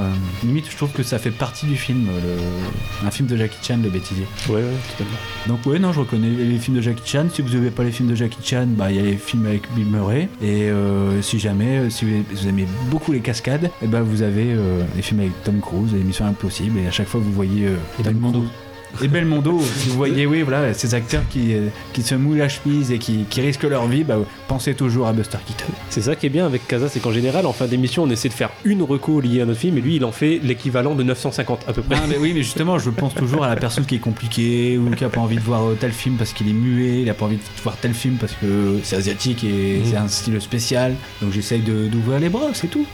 Et c'est très bien. J'ai l'énergie. Bah, du coup, je vais en faire deux. de toute façon, c'est pas mon tour, c'est le tour de Gravelax. Donc toi, c'est le maître chinois, hein, le Token Master. Maître chinois, ouais, c'est ça. Voilà. Alors bon, moi je reste dans la, dans, dans la veine en effet de, du cabinet euh, du docteur Caligari, 1920, bah, un autre film allemand de 1920 qui aussi annonce, et qui se voit très vite, il fait une petite heure, donc c'est Le Golem. Alors de Paul Wegener, donc qui est aussi le réalisateur et celui qui interprète le golem, donc qui est une créature euh, homme d'argile un petit peu, qui est ravivée par, alors c'est dans le ghetto juif à l'époque, euh, donc c'est le 16e siècle à Prague, où justement les juifs euh, sont déjà en ghetto et euh, menacés d'expulsion par l'empereur. Et finalement, un des grands rabbins, le rabbin Lowe, faisait l'horoscope à l'em- à l'empereur, donc connaissait déjà et bah, est invité pour faire une démonstration de magie. Depuis un temps, il travaille sur la création du golem, donc qui, qui est une créature qui va être animée. Et on peut voir déjà, on est en 1920, ça préfigure déjà Frankenstein en fait. Bon, pareil, un film qui ne fait pas, voilà, qui fait pas peur. On se demande si, voilà, le, qui est même parfois même un peu poétique. C'est-à-dire qu'au-delà de cette créature, euh, voilà, il n'y a pas d'excès de violence non plus. C'est la violence qui, qui est latente, on a peur que ça, ça déborde, mais bon, ça, voilà. Et surtout un film poétique, ne serait-ce que par sa fin. Bon, je, je la dévoile pas. Encore une fois, très, il y a énormément de choses qui fleurissent, qui sont déjà là présentes euh, dans, dans, ce film-là. Pareil, euh, là aussi, c'est autant comme Caligari a une dimension un petit peu plus basse plus petite. On se demande aussi la façon dont, alors on est en 1920, euh, la façon dont on représente les juifs. Pareil, on a fait dire tout, on a prêté tout- toutes les attentions et son contraire euh, à ce film-là. Est-ce qu'il était euh, peut-être un peu antisémite avec ce côté un peu, voilà, recours à la magie de, la part des juifs Ou à l'inverse, est-ce que par des côtés où ils sont moqués, où ils sont menacés d'expulsion, ils sont, voilà, enfin, est-ce qu'à l'inverse il est pro, enfin, ou du moins défend les juifs ou les opprimés? me. Donc là aussi, on peut tout voir. Surtout que bon, le, réalisateur et celui qui interprète le golem euh, va travailler aussi sous, sous Hitler. Ça ne sera pas un, exilé, contrairement à Vineux pour euh, Caligari. Par contre, on, su- on suppose ou on lui prête le fait que c'était beaucoup plus euh, alimentaire, parce que Wegner, il a, par exemple, il était dans Kolberg, qui était un des gros, enfin des derniers gros films de propagande nazie. Bon, après, finalement, après guerre, il n'a pas été spécialement in- inquiété. Puis bon, il est mort assez vite après la guerre. Mais justement, ça, il y, y a plusieurs ambiguïtés. Mais après, le film lui-même, si on le prend, c'est quelque chose qui est très rapide, où il y a beaucoup de racines de, de, de films futurs. Donc là aussi, à titre patrimonial, et encore une fois très rapide à voir, le golem, Paul Wegner. Très bien. Et donc moi je vais faire deux recos, bon, je vais, du coup je vais les faire rapides parce que j'en ai deux, donc euh, je vais pas en dire grand chose, je vais juste inviter à les voir. Le premier film, pour rester quand même dans le thème années 20, j'ai choisi un film des années 20, logique, c'est un film qui s'appelle 93 d'Albert Capellani. En fait, euh, je cite ce film parce que je l'ai étudié en fait, dans le cadre de mes études et du coup euh, je l'ai tellement étudié que j'ai fini par l'aimer alors qu'au premier visionnage pas tellement. Mais c'est un- une adaptation d'un- d'une œuvre de Victor Hugo euh, qui s'appelle 93 tout simplement. Ils ont, ils ont gardé le titre. Donc ça fait euh, c'est un film historique en fait tout simplement et je l'ai trouvé euh, fort pour un film qui, alors qui a été fait en 1918 mais qui est sorti en 1921 et j'ai trouvé très très très bon dans sa reconstitution, euh, ben, un peu pareil comme pour les films dont on a parlé aujourd'hui, les, les décors, les costumes. Pour un film historique de cette époque-là, je l'ai trouvé très très bien fait et il y a aussi un côté théâtral justement aussi au niveau du casting parce que tous les acteurs qui ont été choisis sont des acteurs qui viennent du théâtre et non pas du cinéma et du coup ça se ressent un peu dans leur jeu mais bon, après c'est l'époque qui veut ça aussi. Mais visuellement il est il est bien et techniquement il est bien pour l'époque. Bon après faut se le farcir hein, faut aimer les films historiques et d'époque parce qu'ils durent presque 3 heures. Donc euh, faut avoir envie. Il faut déjà être attiré par ce genre de film à la base. C'est sûr que si, si vous aimez pas les films historiques et encore moins les films muets euh, bon bah commencez pas hein, parce que 3 heures vous allez pas tenir.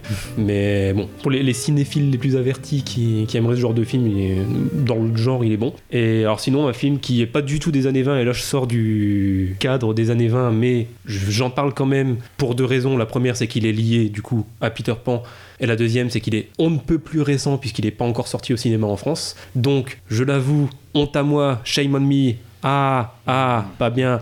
Je l'ai vu illégalement. Ok, tu sors. Tu ne- Espèce de mérège. mais, mais à ma décharge, euh, en fait, non. Honnêtement, et je suis très très très sincère, le plus sincère du monde en disant ça, je dis pas ça pour me dédouaner, je l'ai vu en fait illégalement en pensant qu'il était sorti en France. Parce que euh, quand je l'ai vu, euh, le, titre sur Sens Critique, c'était marqué 2020. Donc j'étais persuadé qu'il était sorti en 2020. En fait, c'est un film qui est sorti tout simplement en 2020 à l'étranger, mais à cause de la fermeture des salles, il n'est pas encore sorti en France, ce que je croyais. Je croyais qu'il avait eu peu de temps d'exploitation, mais que voilà. Donc en fait, non, il va sortir là euh, au moment où on enregistre dans 2-3 semaines, mais du coup, au moment où l'émission sera publiée, non, il va sortir dans un mois. Donc au moment où l'émission sera publiée, soit il sera sorti depuis peu, soit il va sortir. C'est un film qui s'appelle donc Wendy de Ben Zeitlin, qui, qui avait fait euh, un film qui s'appelait, alors un nom compliqué et à rallonge, les, Les bêtes, voilà, les bêtes du Sud sauvage. Mais bon. euh, Et James Bond, il est bien Ouais, parce que là, t'es dans le futur. Là. T'es dans le turfu, comme on dit. Mais euh, rassure-moi, euh, pour te rattraper, tu vas le revoir au cinéma. Bah justement, je pense que oui, et donc je vais y revenir après en parlant du film, mais je pense que oui. Bon, ça va là. Là, c'est comme. euh, Les bêtes, euh, ouais, ouais, en plus, je l'ai je l'ai en Blu-ray, donc oui. Donc, bêtes du Sud sauvage. donc la, réalisatrice qui s'était faite remarquer grâce au film Les Bêtes du Sud Sauvage, et donc voilà, qui sort son nouveau film qui s'appelle Wendy et qui est une relecture de l'histoire de Peter Pan. Et j'insiste bien sur le côté relecture parce que vraiment, faut pas avoir peur d'aller le voir, justement par peur de, de voir une énième adaptation de Peter Pan et dire on va encore voir la même histoire qu'on nous ressasse tout le temps. Là, non, c'est vraiment, euh, je trouve, un, parfait exemple de ce que peut euh, permettre l'exercice de la relecture. C'est là, on est vraiment sur une version euh, de 1 modernisée de l'histoire et de 2 euh, un peu modifiée. C'est pas l'histoire telle qu'on la connaît, même si forcément il y a certains points de l'histoire originale qui reviennent. C'est logique, on, reste dans du Peter Pan, entre guillemets, mais c'est vraiment euh, très différent de la version, la version très connue. On reste sur du film fantastique quand même, mais fantastique moindre, je dirais. On n'est pas autant dans le fantastique que l'histoire de base. Là, c'est vraiment un mélange entre le,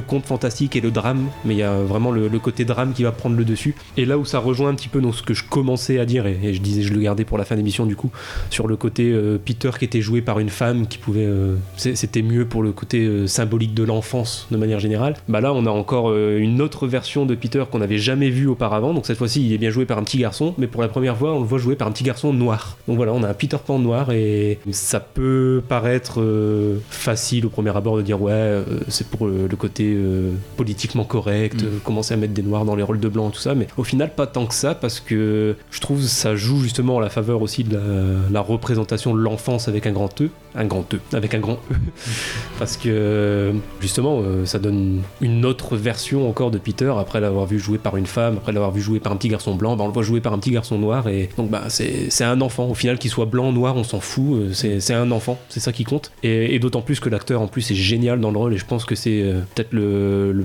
l'acteur pour l'instant qui incarne le mieux Peter Pan dans toutes les différentes versions qu'on ait pu voir. Parce qu'il est, vraiment parfait dans son interprétation de, de, de- de l'insouciance de l'enfant et ce côté euh, égoïste euh, qui correspond au personnage. C'est peut-être celui qui l'incarne le mieux donc peut-être très bon à ce niveau-là. Le fait qu'il qu'il s'intitule Wendy, on est dans le point de vue de Wendy cette fois-ci ou- Ouais, totalement. Ouais. Donc ouais, on est sur, euh, c'est vrai, je l'ai pas précisé, donc on est sur une relecture du conte de Peter Pan et en plus sous le point de vue de Wendy qui, euh, du coup, est le personnage principal. Là. Pour le coup, c'est pas Peter le personnage principal, c'est Wendy. Ouais, c'est vraiment une œuvre euh, actuelle. Ouais. Parce qu'entre euh, Et ça se passe de nos jours. Ouais, alors, entre le féminisme et le euh, comment dire l'aspect racial, ouais, ouais, c'est vrai, il y a de ça. en plein dedans. On est en plein dedans, l'Oscar, et- je crois. Et, d'ailleurs, ouais, en plus, euh, du coup, personnage principal féminin et réalisatrice aussi, donc euh, réalisé par une femme Ah en oui. plus. Mais euh, bon, pour le coup, le côté féministe, on le voit, on le ressent pas tellement dans le film. Enfin, moi, je l'ai pas tellement ressenti. là, c'est faudrait pas que ça soit trop lourd. tu. Bah ouais, c'est ça. Mais non, franchement, si, si c'est ça qui peut faire peur à certains, non, il n'y a pas de pur message féministe qui va venir bouffer le film. non, là, c'est juste que le point de vue est celui de Wendy. Mais bon, au final, on reste vraiment dans le conte fantastique de Peter Pan. Et même si c'est une relecture, on reste bien là-dedans. donc non, on n'a pas un, un film féminazie, comme diraient certains. non, non, on n'est pas, on n'est pas là-dedans. Mais, mais du coup, non, je, je le trouve intéressant dans l'exercice de la relecture. ouais. C'est vraiment une, une belle façon de voir un, un conte très connu, remanié et, et actualisé, et au final donner un truc assez différent, tout en restant dans le conte originel, mais très différent. Donc, euh, et si ça peut encourager certains à revenir, euh, à revenir dans les salles de ciné, si certains ne l'ont pas encore fait depuis la réouverture. Qui n'ont pas téléchargé comme toi. Voilà. je me sens mal du coup. non, mais t'as dit que t'allais le revoir. Ouais, je pense que je vais aller le revoir parce qu'il y a aussi un côté très, il est très soigné euh, esthétiquement en fait. Et il y a, comme je disais, même si c'est le drame qui prend le dessus, il y a quand même ce côté fantastique Mm. et très soigné visuellement et qui fait que, pour le coup, je regrette de ne pas l'avoir vu sur un grand écran. Donc je vais peut-être me rattraper et aller le revoir parce qu'en plus d'être euh, beau euh, dans l'histoire et dans le message, il est aussi beau visuellement. Et donc, euh, je pense que c'est un film à voir en salle pour le coup. Ouais. Mais moi, je vais. Bah. Ouais, j'ai t'en as fait deux. Je vais, en faire une deuxième parce que euh, à la base, la reco, la reco, en fait, je devais. euh, J'étais parti sur un film qui, finalement, pour les cinéphiles, est assez connu, mais le fait d'avoir découvert le cabinet du docteur Caligari avec l'édition de Potemkin et toute euh, la valeur ajoutée, parce que avec les bonus, etc., c'est vraiment ça m'a agrandi le film en fait. Et ben, j'avais envie de, à la base, de voir ou de recommander un film suédois de 1922 qui est Aksan, la sorcellerie à travers les âges.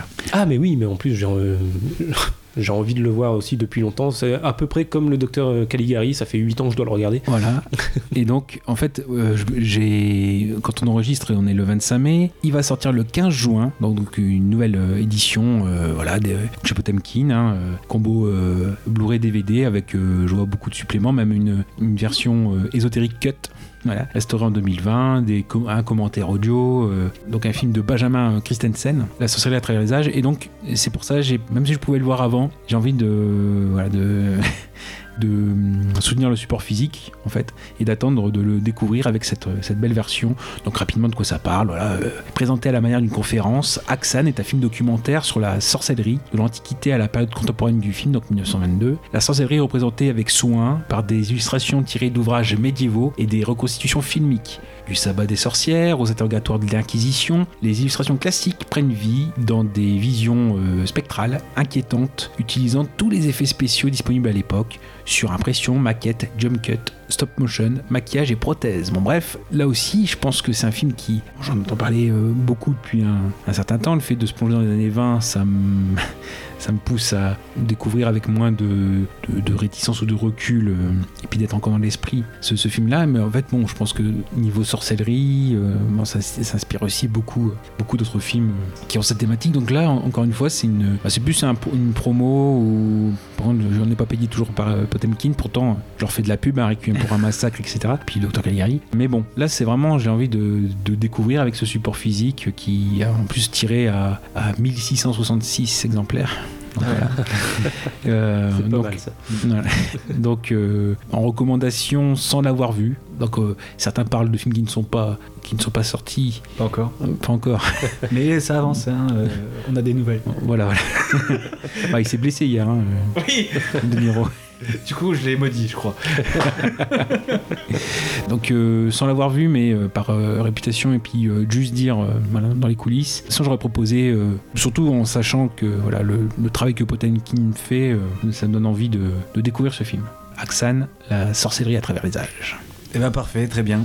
On a fini pour ces retrouvailles, euh, tu l'as vu, donc euh, sur euh, en effet les films des années euh, 1920. Toujours pareil, on vous invite à bah, soit euh, bien sûr nous contacter par les différents biais. hein. Il y a le, le compte Facebook du, site Tu as vu Podcast Ciné, il y a euh, TLV Podcast Ciné sur, euh, euh, sur Twitter, Euh, le compte aussi, euh, si vous voulez nous faire parvenir des, fichiers audio qui sont parfois lourds par WeTransfer, donc euh, tlvpodcast.laposte.net comme ça. Sinon, on vous invite hein, pour euh, bah, désormais, oui, euh, on voit un peu plus loin parce que euh, les autres épisodes seront enregistrés dans la foulée, donc c'est pas, ce message sera peut-être, oh, quoique, pouvez toujours tenter, hein, on rebondira là-dessus. hein, donc euh, sur le cinéma français, c'est de la merde, sur les teen movies, mais bon, surtout pour les films des années 30, pour les films de complot et pour les, enfin, les films Movieland. Et vous avez toute la liste possible sur, euh, j'ai mis euh, le lien de la liste euh, des films Movieland sur euh, le site Sens Critique. Donc là aussi, vous pouvez voir, proposer euh, vos participations écrites ou orales, c'est avec plaisir, pour en effet participer aux, aux prochains épisodes.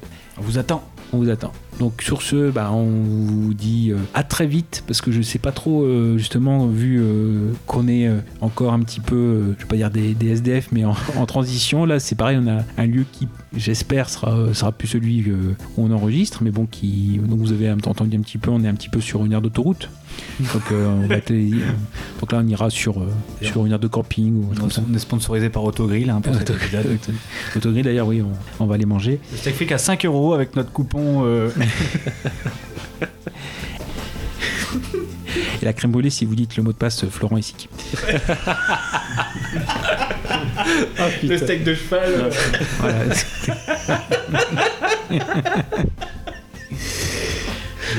Putain, ça faisait longtemps. Ouais, ouais. Ah oui, bah, il fallait qu'il fallait qu'il soit là. C'est Putain, faut vraiment qu'on fasse un commentaire audio de son prochain film qui doit sortir en salle très bientôt là. Bah, c'est vraiment hier, enfin, parce qu'on est le 20 25 mai, ce soir il est à, à Compiègne d'ailleurs. Ah. Et hier il était à Noyon et vraiment c'était à 1h15, j'ai hésité à faire, euh, à faire le. Moi je dis franchement, ça se tente le commentaire audio de son film au ciné parce que de toute façon, on sait très bien que si on y va, on sera tous les seuls, tous les trois tout seuls dans la Oh. salle. Mais je pense qu'il y a, enfin non, bon, plus je pense qu'il y a vraiment un gap, euh, enfin je suis pas sûr, euh, mais bon, déjà entre le casse des casses et la légende il y a un gap. Ouais. Là je pense que non, mais je pense qu'il a pris un tournant. euh, Je pense aussi. Sincèrement, plus- la bande-annonce m'a vraiment donné Ouais. envie.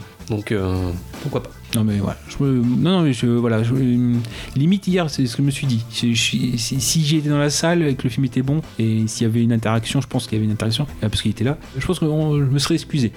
Peut-être pas pour tout, mais Pas déconner non plus. Pierre de la Galite. euh, enfin bon.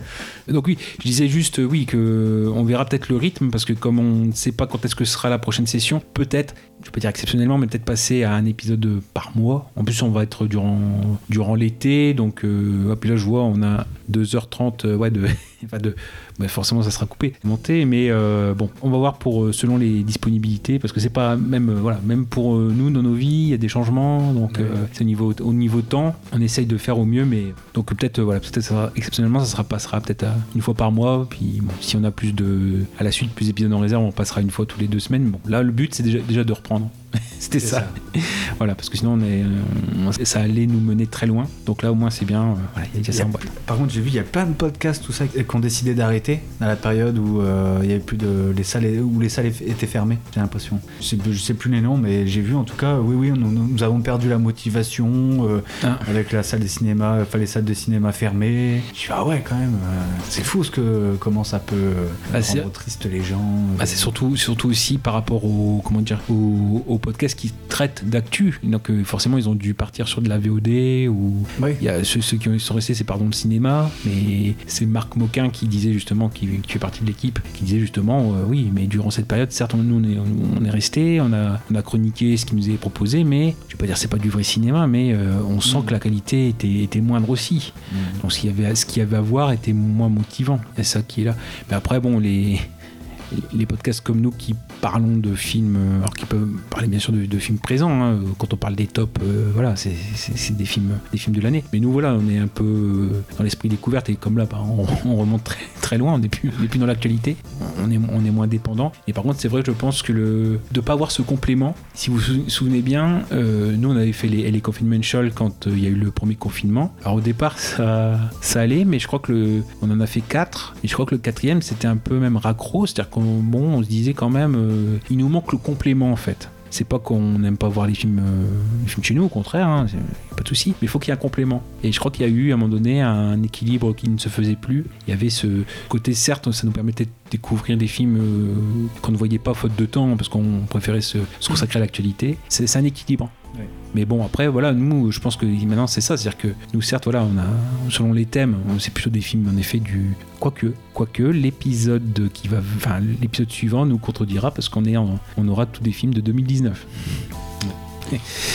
Mais bon, bref, à part, à part cas exceptionnel, on essaye quand même de, aussi de se replonger dans l'histoire du cinéma. euh, mais encore une fois, je pense que c'est juste une réflexion à voix haute. euh, il faut un équilibre entre euh, cinéma moderne et cinéma ancien. Hmm. Ouais, patrimoine. Donc voilà, oui, c'est vrai que s'il n'y a pas cet équilibre, bah, surtout ceux qui vivent, enfin qui vivent ou qui ont comme objectif de traiter que de l'actualité, je pense qu'ils ont été déprimés. Pas évident. Bon, bon, bon. Bah donc oui, allez, on, on a, on a fait une, conclusion à la, à la- tu l'as vu, euh, en se perd en palabres. Bon, sur ce, donc euh, oui, encore une fois, on se retrouve euh, au plus vite, généralement bah, au moins dans un mois, hein, c'est le délai maximum qu'on s'autorisera. Pareil, on ne dit pas la thématique, vous le découvrirez assez vite, mais de toute façon, si vous avez écouté la note de service, vous avez le programme, et même sur le statut Facebook, vous avez le programme des thèmes qui vous attendent, donc à vous de voir. Donc on se retrouve à très vite, à bientôt, c'était Gravelax, C'était Kaza, bientôt. C'était Gooby, salut, salut. salut